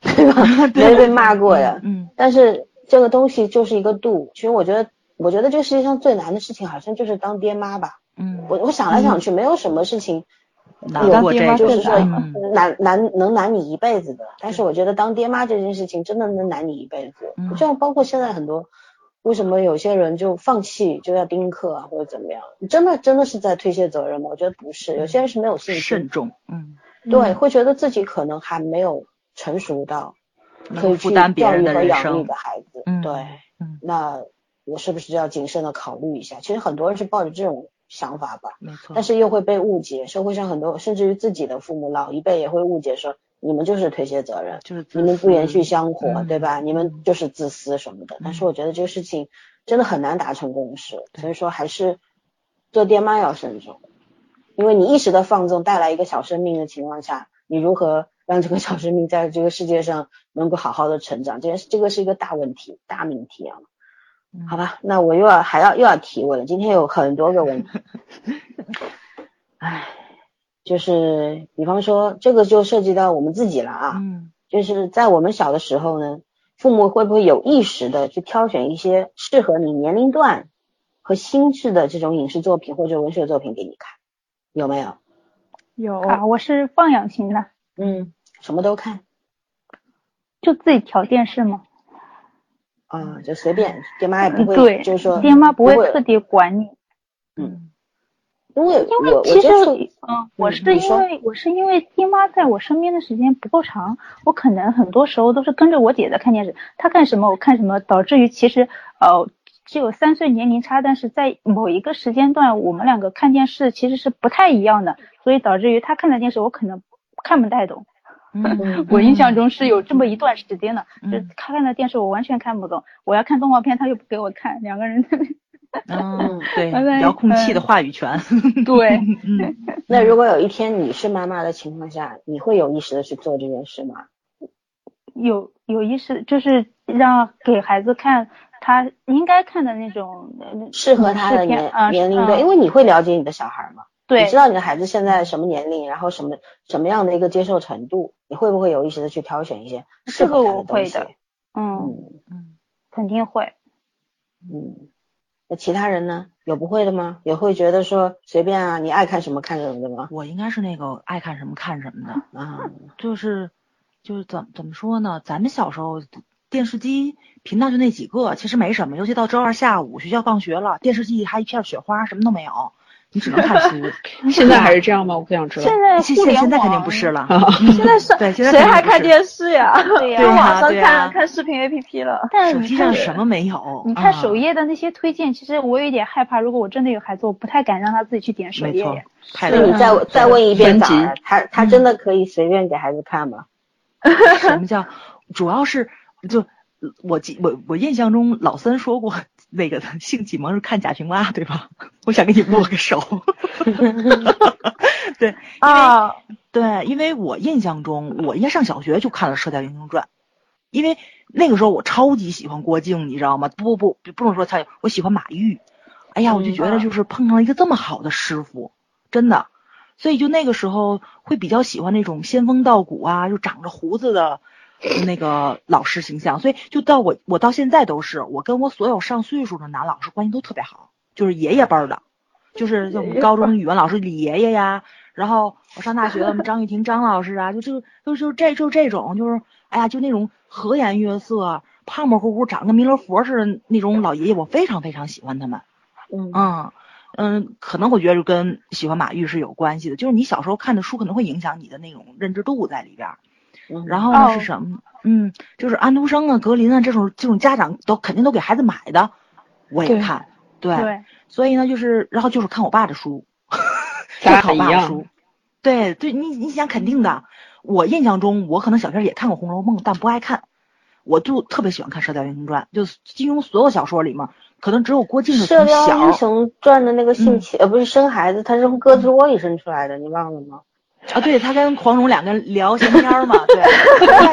但是，所以你是受到的这样的教育吗？没没没没没没没有，是这个样子，没没讲完。《射雕英雄传》我就喜欢看他小时候的，他长大以后我我就不爱看了，因为你小，因为我也小啊，我肯定喜欢看他小时候历险的那那那一段。对，包括我为什么后来印象中对那个《哈尔罗杰历险记》印象这么深呢？因为我也是小孩儿，所以我喜欢看主人公是小孩的部分。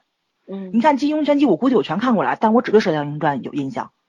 因为他的小孩部分很长，对，所以呢，这个就是，嗯，我觉得就是你看家长书的时候，可能会对你的那个、那个、那个、那个什么、那个，就是你的认知度上面是有一定的，就这个怎么说呢？就叫这个，就是可控范围内。包括像那个巧克力叫工厂，巧克力工厂，我小时候也看过，对，但是咱们咱们那个时候儿童文学引进的特别少。所以就几乎就九十年代引进的那一批，只要有引进的我全看过，对。然后像什么小小淘气尼古拉呀什么的，对，只要他有我就看过。阿凡提，嗯，我觉得在买书这方面，我爸我妈做的特别好，因为因为我只有看书的时候很安静，特别安静，然后那个就是那样什么，所以我的注意力特别集中，就就上课的时候几乎能保证半小时，但只要我听懂了，完了我就开始撒欢了，前后左右说话。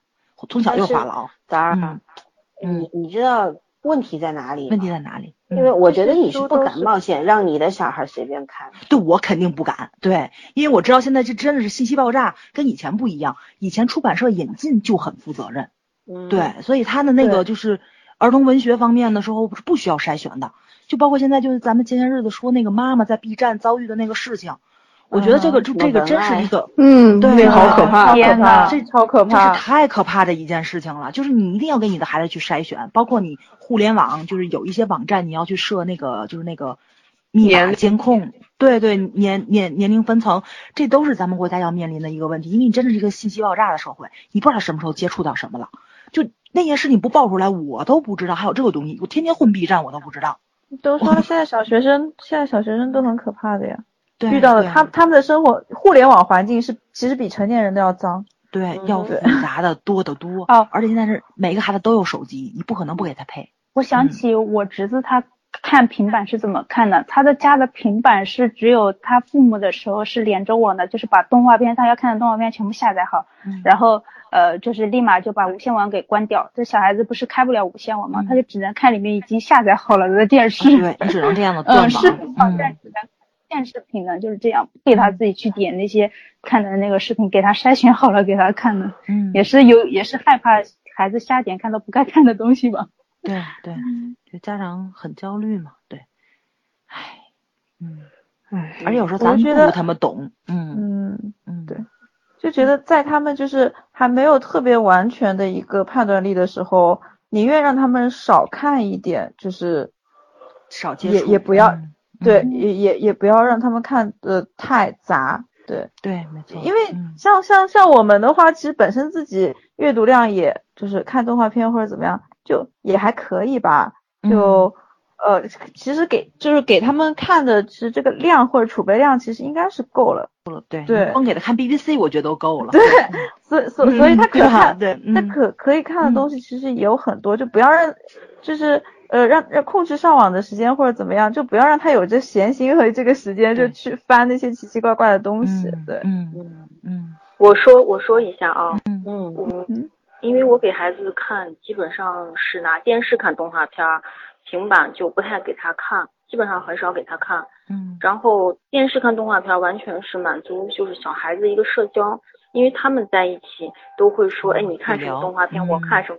对，就是你这个基本的社交是必须得让他满足的，而且就是规定时间就行了。对，就比如说你把玩具收拾完，你去看，就把这个时间规定好就可以了。然后就是多带他做一些户外活动，或者就像咱们去大东猫一样，多带孩子玩一些他喜欢玩的玩具，就是让他不要把所有的精力，嗯，对对，不要让他把所有的精力放到那个电子产品上。没错没错，就对，这点是很这点是很重要的。嗯。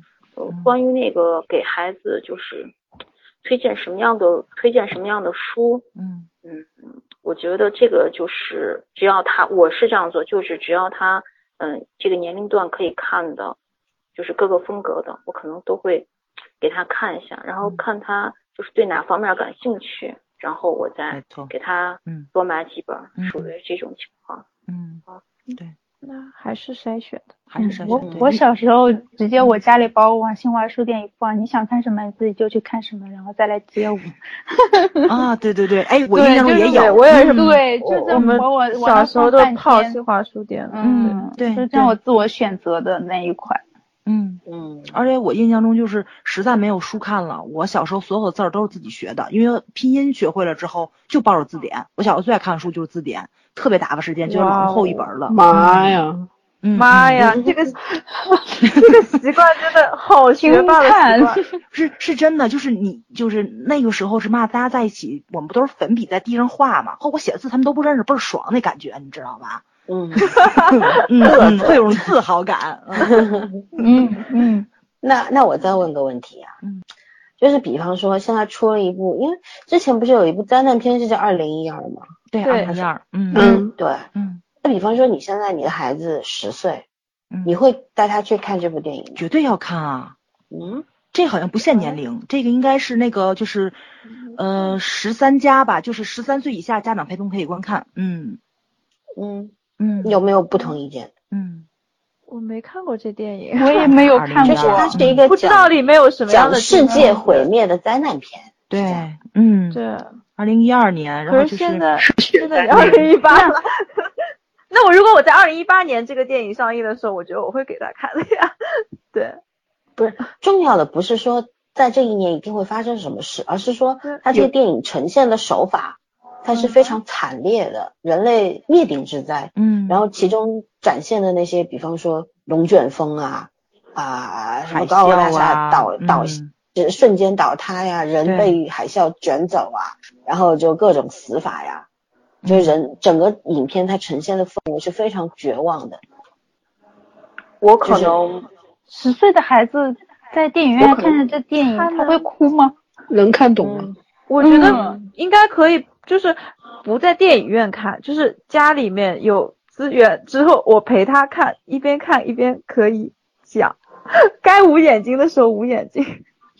我插一个，我们小时候上小学的时候，定期学校都会组织去看电影，不知道你们小时候有没有？我也有，有，我看过，我看过。我现在，我现在印象最深是知道。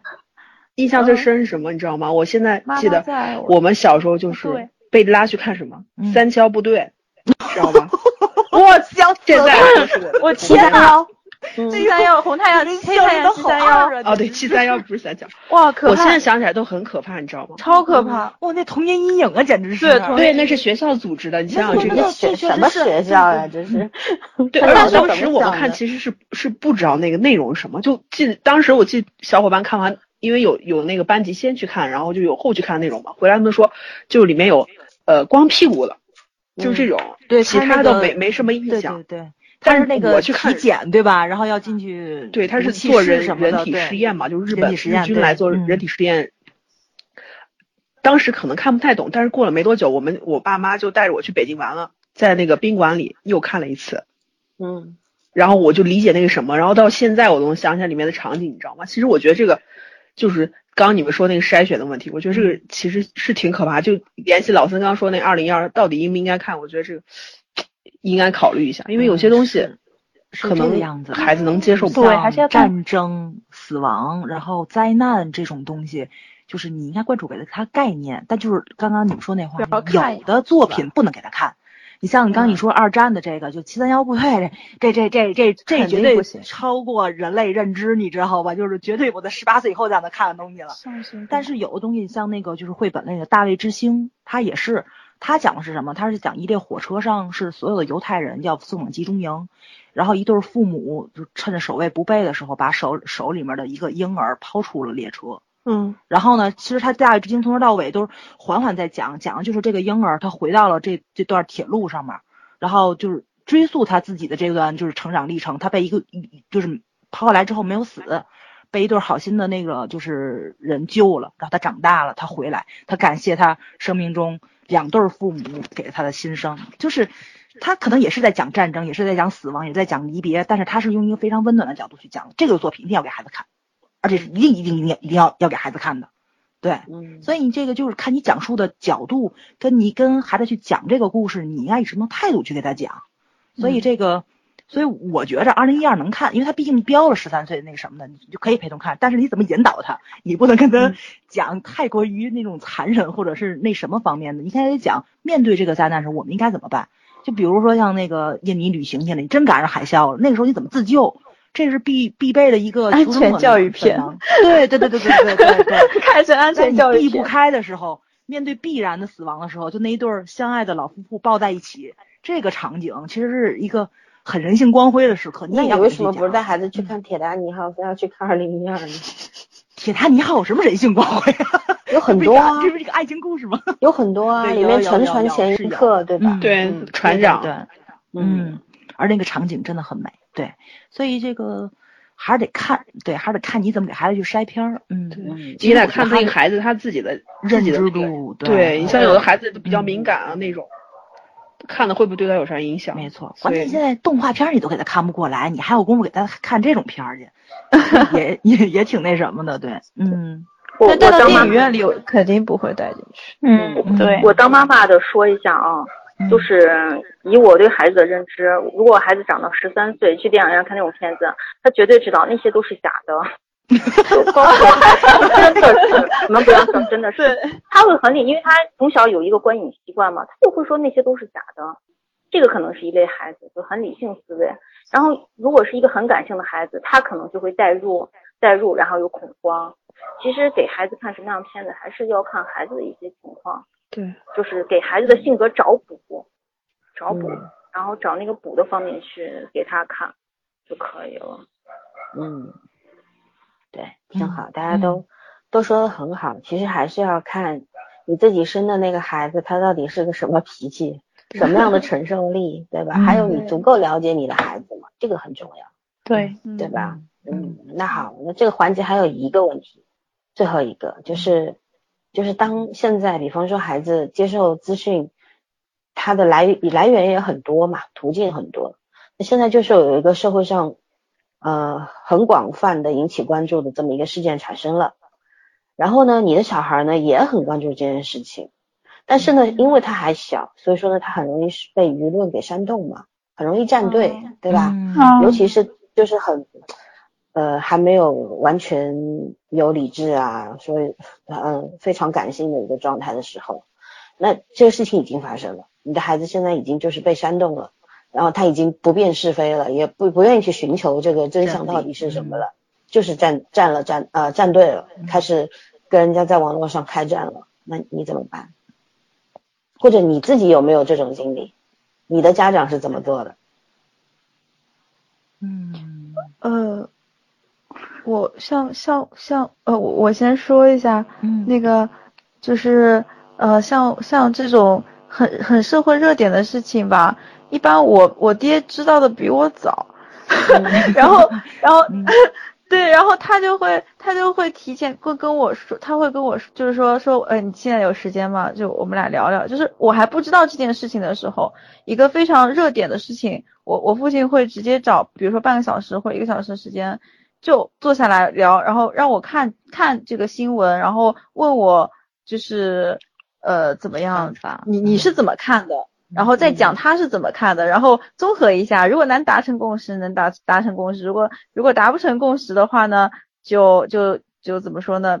保保留意见吧。但是他他就是说，就是说你的意见就是是我们家里面内部是可以讲的，但是到外面就是呃。有些话题要慎重，有些话，有些话就是，即使你心里是这么想的，呃，别人可能跟你想的不一样，所以你还是要，就是对，要慎重说出自己的想法，对。但是如果如果已经被煽动了的话，我觉得，呃，就就说这个时候可能你你跟他讲什么就不一定会听你的，嗯，对，呃，就这种时候的话，我觉得就，嗯，呃，首首先我觉得。怎么说呢？就让他呃，只让他可以保留这样的想法，但是在网上就是骂战这种事情一定要制止。没错，其他的话我觉得激化矛盾的事情不要做。嗯，对，激化矛盾的事情不要做。但是你价值观你保留，但是你也可以跟他讲你是怎么想的，但是不要强行熬他的那个想法。没错，嗯，对，给他一个更反感，我更多的角度，更好的选择啊，对，嗯嗯，大概是这样。嗯，还是要合理讨论嘛。嗯，我我是比较就是一直以来就是可能就是比较受教育多一点，我比较呃喜欢倾听别人的想法，然后会想一下啊，这个可能跟我的想法有一点不合，我或许会说出来一些我的观点，但是特别激进的那一种，我还是真的没有过。没嗯对吧？嗯，对对对，其实还是比较少，对。对，还是这样情况比较少，还是比较善于就是跟别人沟通以后，知道我自己可能想法这边有一点不对，或者说我表达了我的想法之后，知道这是一个双面的观点，也没有一个特定的一个结果在那里，就是表达一下自己的想法就可以了，也不用一定说是一定要让别人。呃，赞同我的观点，嗯，一定要去站队，或者别人跟你的想法不一样，一定要去跟别人争论这样的，还是没有吧？可是一就是一个事情也不一定只有一一一方面的观点啊，它是多面性的，你要让孩子知道这一点就可以了。嗯嗯，我是这么想的。嗯嗯嗯。因为我现在还没孩子，所以只能讲讲我跟我爹。你先找个男朋友。对对对，我跟我爹是发生过最大口角，我应该在节目里说过，就是这个同性恋问题。嗯，对，嗯，因为九十年代的时候就已经发生过很激烈的这种探讨，因为美国那边是好像艾滋病大规模爆发这个问题，对吧？然后好像也波及到咱们亚洲最凸显的一个问题，就是香港那边。就以至于哥哥出柜这个问题呢，就是也是就是啊引起了很很多的这种一一这种声讨的这种声音吧，就是可能会对你的这种生活造成一一定的影响跟话题度，你肯定会要参与进去。对我可能跟我爸就这个这唯一一次挺大的分歧就是，嗯，他可能是站的是那种自然卦的，就是那种人的天性嘛，就是我们就是异性恋这种，呃，占大多部分，对，天经地义的。对，但是他可能是因为毕竟我还在青春期，我这这么激进的这件事儿确实很不正常。如果我的孩子将来一上来就就就就这么亢奋，或者说是那那种很激动的话，我可能也是接受不了他这种态度。对，但我是绝绝对对有偶像光环在的，我肯定是站哥这一挂的。那这是自由嘛？对，肯定是自由。嗯，而且是什么呢？就是就是到现在。我觉得可能就是因为第一是社会发展问题，第二可能我爸当时可是比较看重我的那个年龄这个认知上，因为你毕竟是在青春期，万一你捅了怎么办，对吧？你肯定会有这个 顾虑在。那就捅了呗。对，现在现在看是很正常那么一件事情嘛。对，所以我觉得可能是跟我那个时候态度是有关的，不见得是。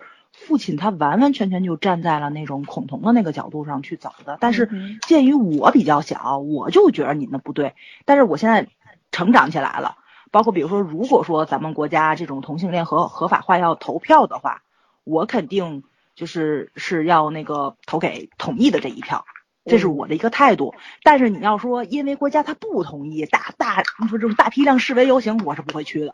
对，就是正常的那个呃渠道，咱们能走的话，就尽量不要去激化这种矛盾。就是，对你非要那个怎么说呢？就是这个事情也许可能过十年它就解决了，但是你就非要现在解决它，它不是就能马上解决的问题的时候，你就要采用采用一个对抗激烈的态度去做，其实是适得其反的。因为有一批人他可能是中立的。他反倒因为你的这个过激的行为，他站到了你的另外一个阵营上去，因为你可能你示威游行，或者说你激烈的一些个反抗，你给大家正常的出行或者说是生活啊造成了一定影响的话，甚至于在网上的骂战，对吧？我是一个中立瓜，就因为我没站你那波，你也骂我，那你不是脑子有病吗？所以这个还是得看解决的方法方式跟你具体站队的那个激烈程度到底是什么。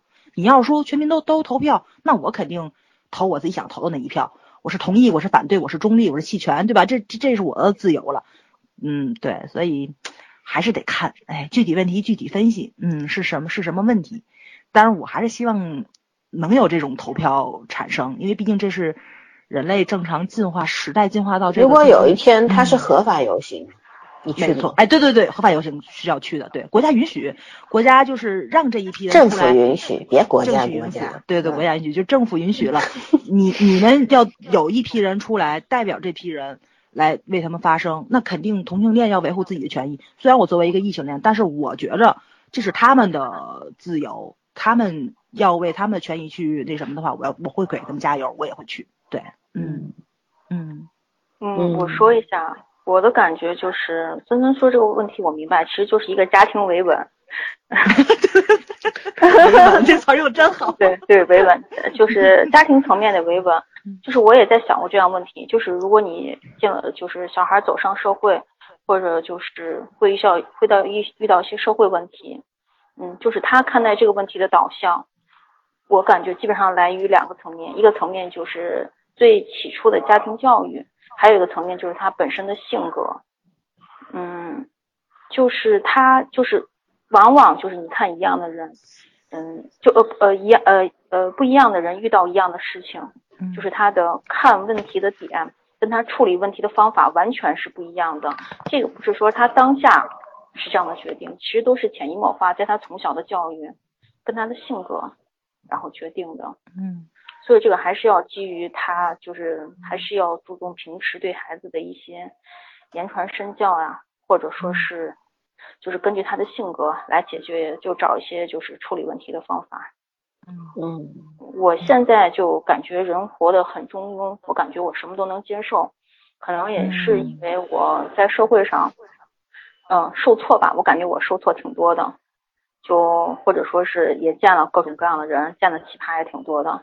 然后我的感觉就是存在即为合理，你毕竟就像可能十年前说到靠游戏挣钱，这是不务正业，但是现在它就是产业，嗯，对，所以这还有一个就是你如果是你跟父母有分歧，你有义务带带父母成长，带他认识这个城，带他认识这个社会。其实你是有这个义务的。没错。毕竟他到了六十岁这个年龄，他的很多认知都是往下走的。嗯。就男性还好，父亲还好，母亲基本上在家里。对。对，四十五岁之后，除非说那种高知啊，他基本上都是往下走的。嗯。所以我觉得有时候作为作为孩子，其实你是也是应该有这个义务的，嗯，让他们知道现在社会变成什么样，让让他们就是试着去接受跟融入，就这样子。嗯，其实就是受到过良好的家庭教育，其实真的是这样的人群其实是少数，大多数的人，因为我觉得这个是真的是跟时代有关系的。你比方说我们的父母的话，基本上就我和早儿这一代人，父母基本上都是五零后，然后六零后，对吧？然后像你们的父母差不多七零后这样子。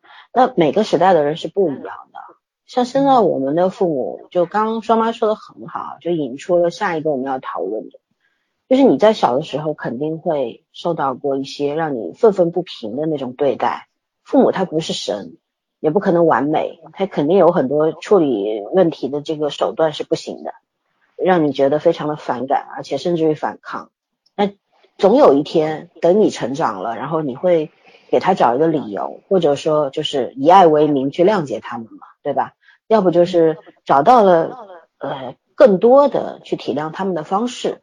然后呢，双麦也说到了，说我们现在成长大了，然后父母是落后于时代了，那怎么办？我们要带着他们往前走，其实就就是这个就是教育的反哺嘛，对吧？对，很多事情就是，呃，我的问题其实很简单，就是你肯定在你的成长过程当中有很多印象深刻的被教育的这种事例嘛，可能就是反向的，就是挨打了，也可能是非常好的那种例子，每个人肯定都有。像我印象当中，我我长到这么大，我挨过我爸一次打，就是我们幼儿园的老师骂人。我那时候刚从北京回上海，然后呢，那个幼儿园那个老师也不是老师，是那个阿姨，就是里边帮帮工的阿姨，是个本地人。然后呢，他讲话我听不懂，因为我不会说上海话那个时候。然后呢，那个老师呢就是骂小朋友，但是骂人的这个语言呢，就我觉得是全世界都听得懂。天分，没错没错没错没错，语气能听出来。嗯。然后那个小朋友就被他吓到，就是那种在那边哭。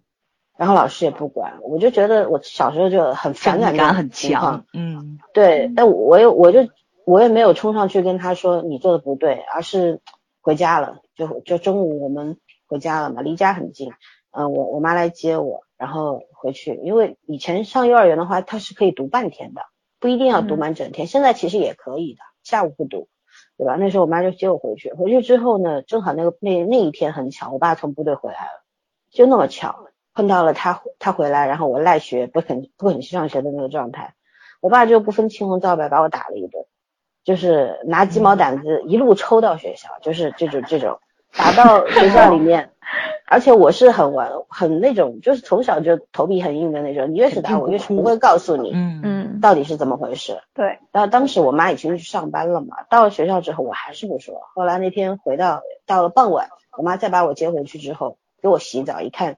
背上有那种鸡毛掸子抽过的印子嘛，嗯，你就跟我爸吵架了，然后我爸爸当时他就觉得你一个小孩这么小，他就是在不明真相的状况下，就是冤枉了我，对吧？觉得你一个小孩这么小，你怎么可以说不上这个同学？嗯，对，然后这个行为是不对的，就这样，因为他先给我预设了很多的，因为他不了解我，然后他又给我预设了很多的各种各样的那个立场，所以说呢，就造成了这样一个误会。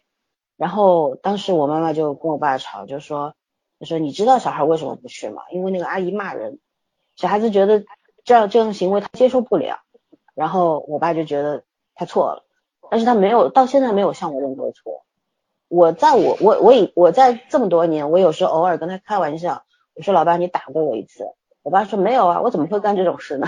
然后，但是我是开玩笑的性质跟他讲的嘛。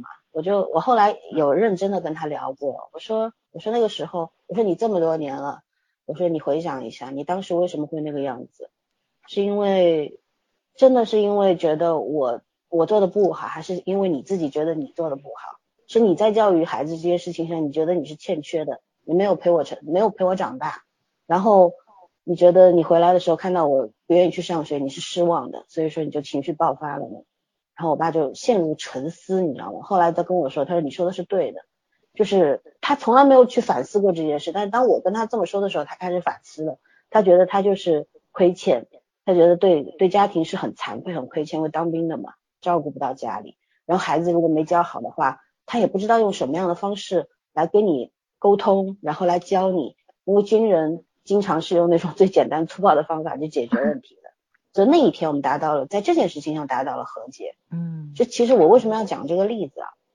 其实就是想说明一个问题，就是其实每个人都会长大的。就像一开始年年说的，你在你的成长过程当中一定会，嗯，得到某种领悟，就是你突然明白。父母当年那些做错的事情，其实都是有原因的。而你为什么要去谅解他们？你一定会找到一个理由，对吧？嗯，我是我是觉得重重点在于沟通，而不是怨恨。就有的时候，如果你你明明小时候是被冤枉了，被被这样子暴打一顿，但是如果你长大一直记着那个怨恨，一直觉得明明是他错了，为什么要打我？他也不跟我认错，那这个事情永远解决不了。就两代人之间永远会有那个隔阂在，它其实是个小事情，但是会越演越越变越大，对吧？然后可能就会变成压死骆驼的最后一根稻草，就很久远的事情会变成你今天种种累积下面变成你们关系破裂的最后一根稻草，就是很就是就是非非常常见的一个一个状况嘛。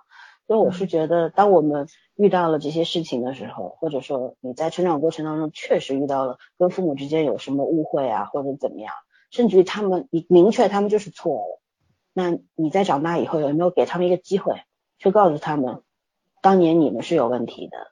但是我现在的态度不是来问罪，对吧？我只是想告诉你，你当时是错的，然后我我要告诉你什么样子，我认为什么样子是对的。然后让你的父母，比如说你现在也为人父母了，你跟父母去沟通这件事情的时候，你的父母是不是也会反向的觉得对你更多了一丝信任呢？当你做父母的时候，你可能就会教好你的孩子，不会再重蹈你父母的覆辙，对吧？没错。我觉得其实很多东西就是沟通，嗯，没有在家庭当中啊，真的不要讲太多的道理。我我自己深刻的体会，嗯嗯，真的是在一个家庭里面讲道理是没有什么用的，嗯。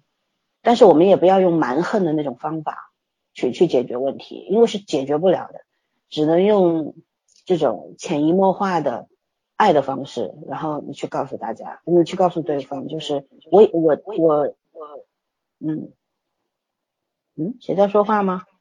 是你的回声，你的回声，回声是吧？嗯，我就说啊，怎么说呢？就是首先先有一个谅解的，你已经心态平衡了。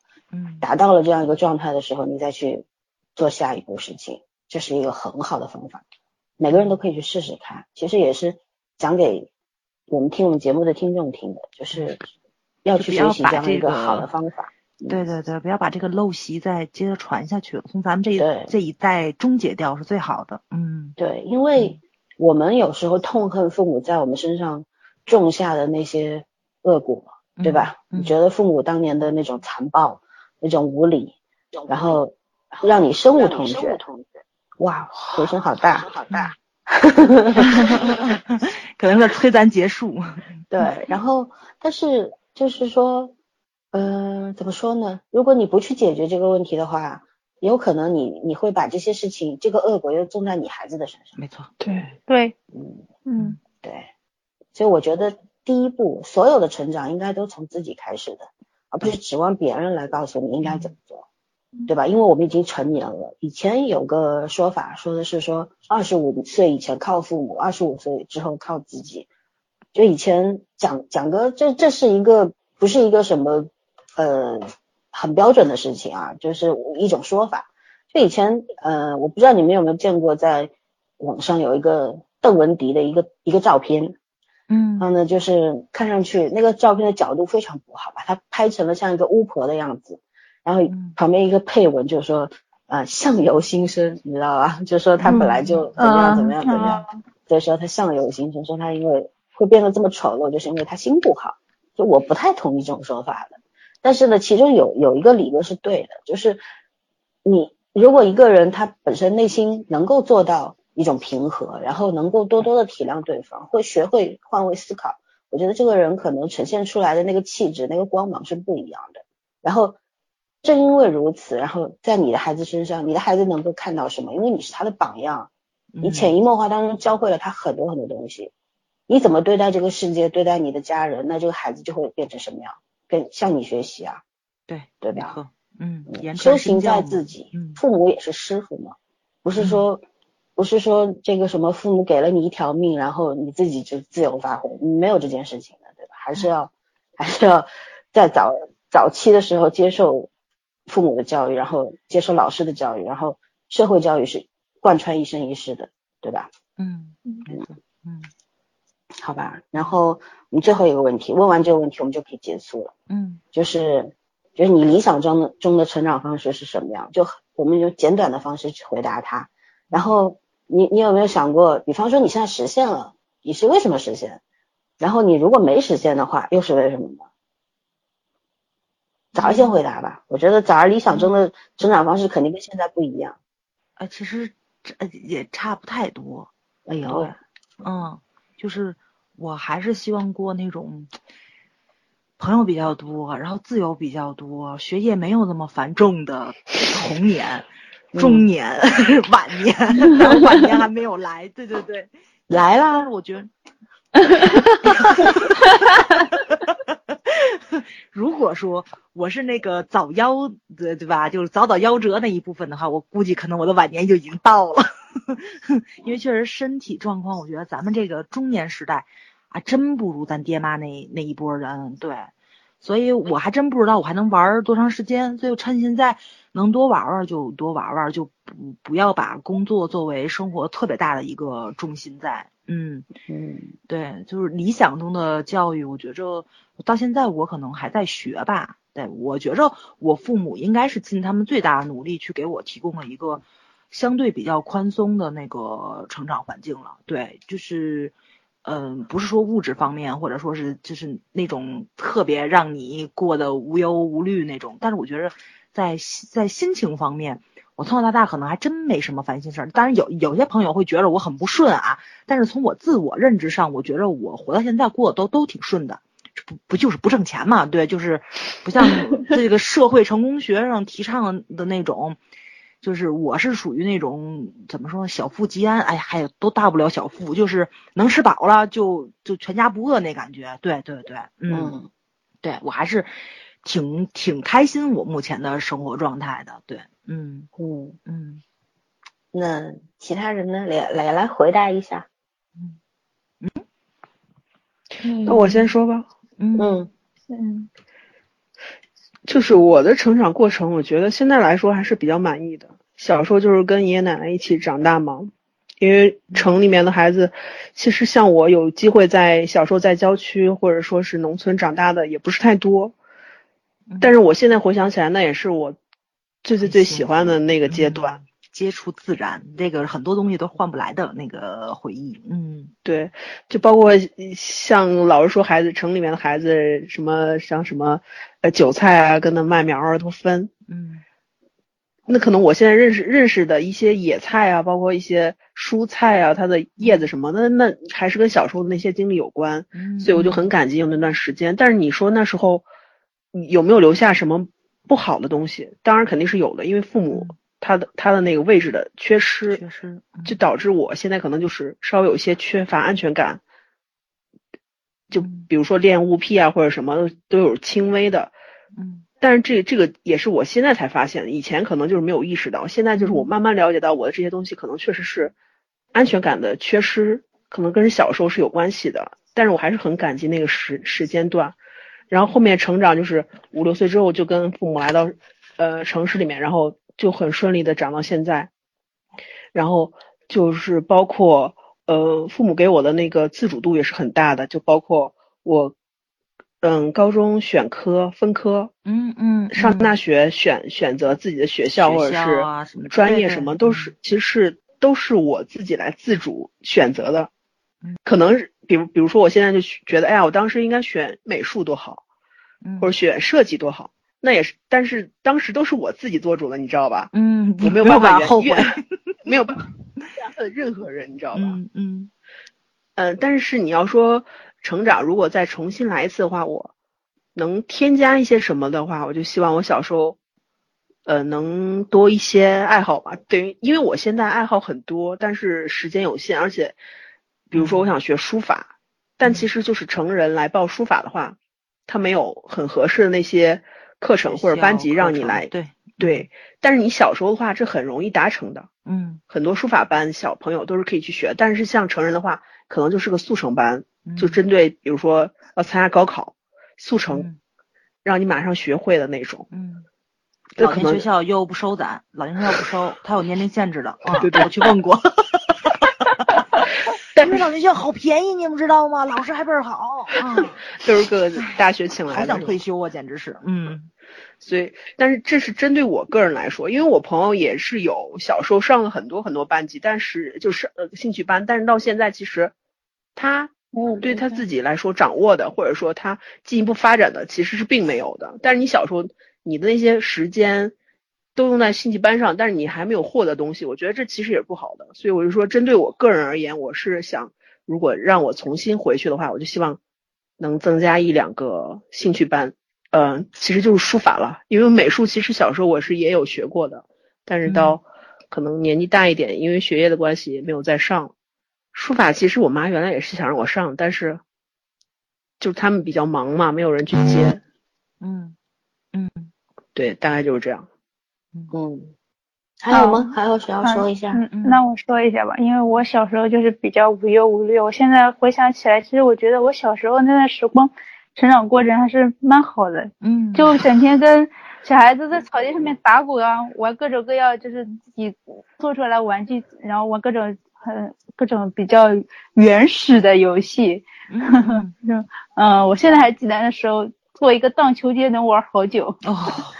嗯，现现在嗯，现在就是可能现在很多小孩子就是被那些呃兴趣班、培训班，嗯，不管周末都到处在都在补课。但是如果现在你让我再去回想我的小时候那种成长过程，我也是希望我自己可以去找到自己的爱好，去有两个可以持续很长很长时间的那种，嗯。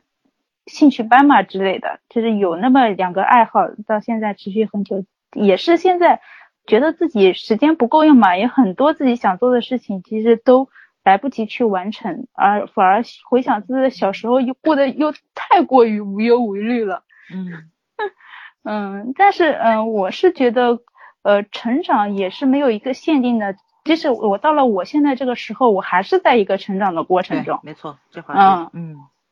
要学的东西很多，其实要学的永一直人一直都是在成长，即使我们以后可能会为人，呃，为人母，嗯嗯，也是也是需要呃一直成长的，一直学习的，嗯嗯，所以其实我是希望自己能够一直成长下去，然后找到自己可能呃找到自己的价值吧，做自己喜欢做的事情，然后能付出持续的动力，其实这样也算是我的一个自我成长。嗯，然后我现在我作为一个成年人，我是认为成长在我们这个阶段还是要靠自己的，付出总是会有回报的。嗯嗯，我是这么想的。嗯嗯嗯，还有呢？还有谁？啊，还有呃，让双八先说吧。我我看他上。哦，行行，我说一下。嗯，因为刚才森森在说他父亲的时候，其实我想说，但是我咽回去了，一直没说。嗯，我爸其实是一个有暴力倾向的人。我小时候，我如果是按他那样打我的话，他是要进派出所被拘留的。就直到现在，我们两个有时候说到什么事情不高兴，我还是会把这个事情拿出来说。包括他跟我妈，是我看着他们俩吵架，包括打架长大的，真的是这样子。嗯，我觉得在我这儿，包括我爸的一些，就我。不能说是我爸爸，就是我爸我妈妈的一些家庭的东西，直接影响到我对现在的婚姻，有时候会安全感缺失，会影响到。所以说，如果让我期待一个，嗯，好的，呃，什么样的成长环境，就首先是家庭和睦的，就是充满爱的。我不要求你给我多好的物质，但是我不想看到那么多争吵，看到婚姻中有那么多不和谐。嗯，就是哪怕你们选择离婚，都可 OK，我都能接受。但是我不想在婚姻里看到，就在那样一个家庭氛围中成长，这是一点。还有一点就是我零到三岁的时候，嗯，由于就是父母工作的原因，我是属于没人三不管的，就我也不知道我是咋混大的，这个带带那个带带，所以我生活习惯特别不好。就我希望就再给孩子就是养一个好的生活习惯。然后还有最后一点就是我自律性特别差，真的很差，到现在也很差，所以我也是在一直在调节我自己的自律性，包括我如果是在孩子以后成长方面，就是一个是良好的家庭氛围，呃，还有就是嗯好的习惯，然后就是一个自我约束能力，我觉得就是这些，他能做到这些我已经很开心了，真的。嗯，没事，双妈，我自律性也很差，帮你一起垫底。哦，其实我为什么没有说？其实我也是小时候父母陪伴很少的那一种。嗯，为什么我没有说我的希望我的童年能够父母陪伴多一点？其实我现在可能有一点理解他们了。嗯，我小时候是属于家里可能是因为我爷爷那时候生病嘛，然后后来可能家里就是嗯对，然后后来可能就是家里可能就是经济条件。一度是处于比较低的那种状况，父母没有办法那种那个时候，他们也是没有办法。嗯，如果他们可能说其中有一个人留下来，就是真正的照顾我的话，我并不觉得那种情况下我的我现在会活得更好。嗯，我现在是有点理解这个事情了，所以我也更加理解我的父母吧。他们可能教育方式对我确实是有一点可能太直观性了。其实现在我想起来。呃，包括我现在有时候我也会很开玩笑的跟他们讲，你你以前小时候就直接就这么说我了，现现在我这么说你了，呃，你你你也不开心吧？其实我现在也会这么跟他们讲，其实他们也知道了，这这也是一个互相沟通的过程吧。包括我觉得我的父母也在一起跟着我的成在成长，在努力，嗯，在努力，嗯，所以其实这个事情，嗯，都有双面性吧。对对对对。还是要需要自己去的思想去理解他。嗯，家长都尽了自己当时最大努力了。对，没有父母不爱自己的孩子的。对，也有，但那是个例，就是上老 老僧卷宗里面那种。那是个，那是个例，他不能够代表大多数人。没错，没错。嗯嗯嗯。OK，彩彩呢？嗯。呃，然后我想了想，我不知道是不是人脑的 PS 功能还是什么的，我就觉得就。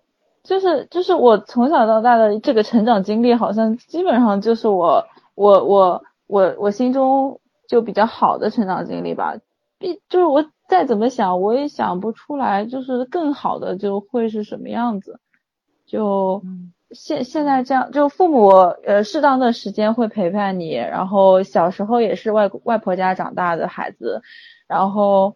呃，就是，但但他们就是该该教的也没也没有落下，呃，学习学习上也是一个就是一个很正常的一个流程，四平八稳，平凡无奇，然后就这样长大，我觉得挺好的。然后就那那我觉得年年说的有一块是对的，就是就是人成长不应该止步于就是成年这件事情，就像我们现在也还在学习，也有就进像我我还没有进社会嘛。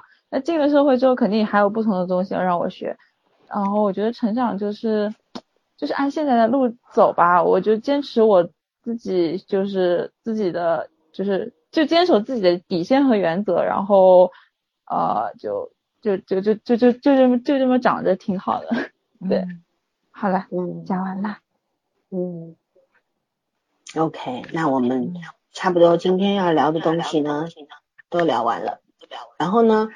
嗯，怎么说呢？我我因为呃听过我的老师讲过这么一句话，嗯嗯，怎么说呢？他觉得他是引用了就是美国的一位学者约翰杜威的这么一句话，他说：“我认为教育是生活的过程，而不是为了将来生活做预备。”嗯，就是说明什么？说明教育这件事情就是我们要学一辈子的事情。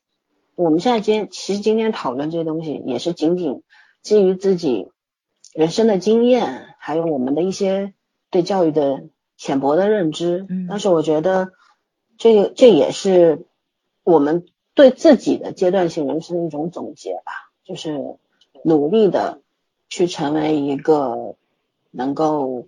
啊，完整的人就是教育的目的，并不是要培养什么工程师啊、学者呀、专家呀。我觉得教育的目的是要培养呃完整的人，对吧？但是你你如何成为一个完整的人，这件事情真的是要学一辈子的，嗯，对吧？然后嗯，所以说呢，虽然在这个阶段我们得出了这些结论，它对于嗯别人来说不是一种标准，而是仅仅是因为我们自己。得到了这些，获取了这些，所以说对我们自己来说也是财富嘛。嗯。然后有一天成了别人的母亲的时候，你要怎么做？其实也是因为都是第一次，对吧？都是摸着石头过河。嗯。现在说的天花乱坠，将来怎么做还不知道呢。因为说一套做一套是人的本性，对吧？所以说呢，还是要还是要不断的去学习。我觉得最重要的，我这么多年。活下来啊，活了这么久，就觉得很重要的一件事情就是如何让自己变得心态平和，还有呢就是耐心好一点。我觉得这个就就很重要，就是你对待任何人、对待任何事，就要有有一些比较好的耐心，就是你要懂得听别人去，嗯，聆听别人的心声，对吧？还有呢就是不焦虑，然后呢还有就是不会轻易的暴躁。对，就就耐心一点，嗯，起码听别人说完了，包括你的父母，起码听你爹妈说完了，你再去告诉，再去判断，然后再去跟他们讨论，嗯，对吧？嗯，不要一副。就是啊，受受到这个教育的状态，或者说一副指教他们的状态，我觉得这都是不好的。现在父母真的是弱势群体，这得承认。对，嗯。还有就是，如果你希望得到一个平等的一个对待的话，那你首先也要平等的对待他们。没错。嗯，对。对，这些所有的东西作用力都是互相的嘛。嗯。对吧？家人毕竟是你没得选的，没法选择的。然后你撞大运遇到了特别好的父母。那是你的运气，投胎投的好，嗯，但是很大多数很多的人，他遇到的父母可能不是太好，有很多的问题。那其实我觉得教育是双方的，是互相的。当你小的时候，你你被这样教育，你长大以后意识到这些教育的方法是不好的，那你怎么样告诉他们这件事情是不好的呢？对吧？你如何告诉他们？用什么样的方法告诉他们？或者说你告诉他们这些东西会不会产生效果？其实就是基于你对自己的那种反思，嗯，找到了解决的办法。其实我觉得这个才是大学问。那我我觉得我爸爸有一件事情做的特别好，他一直跟我说，就我不指望你这辈子有什么大出息，嗯，反正第一身体健康，第二呢就是做一个完整的人，嗯，他没有让我做好人，他就说你做一个完整的人，就你有一天你自己到老了，你想想我这辈子好像遗憾没有那么多，然后活得还挺好，对，那就可以，嗯。嗯。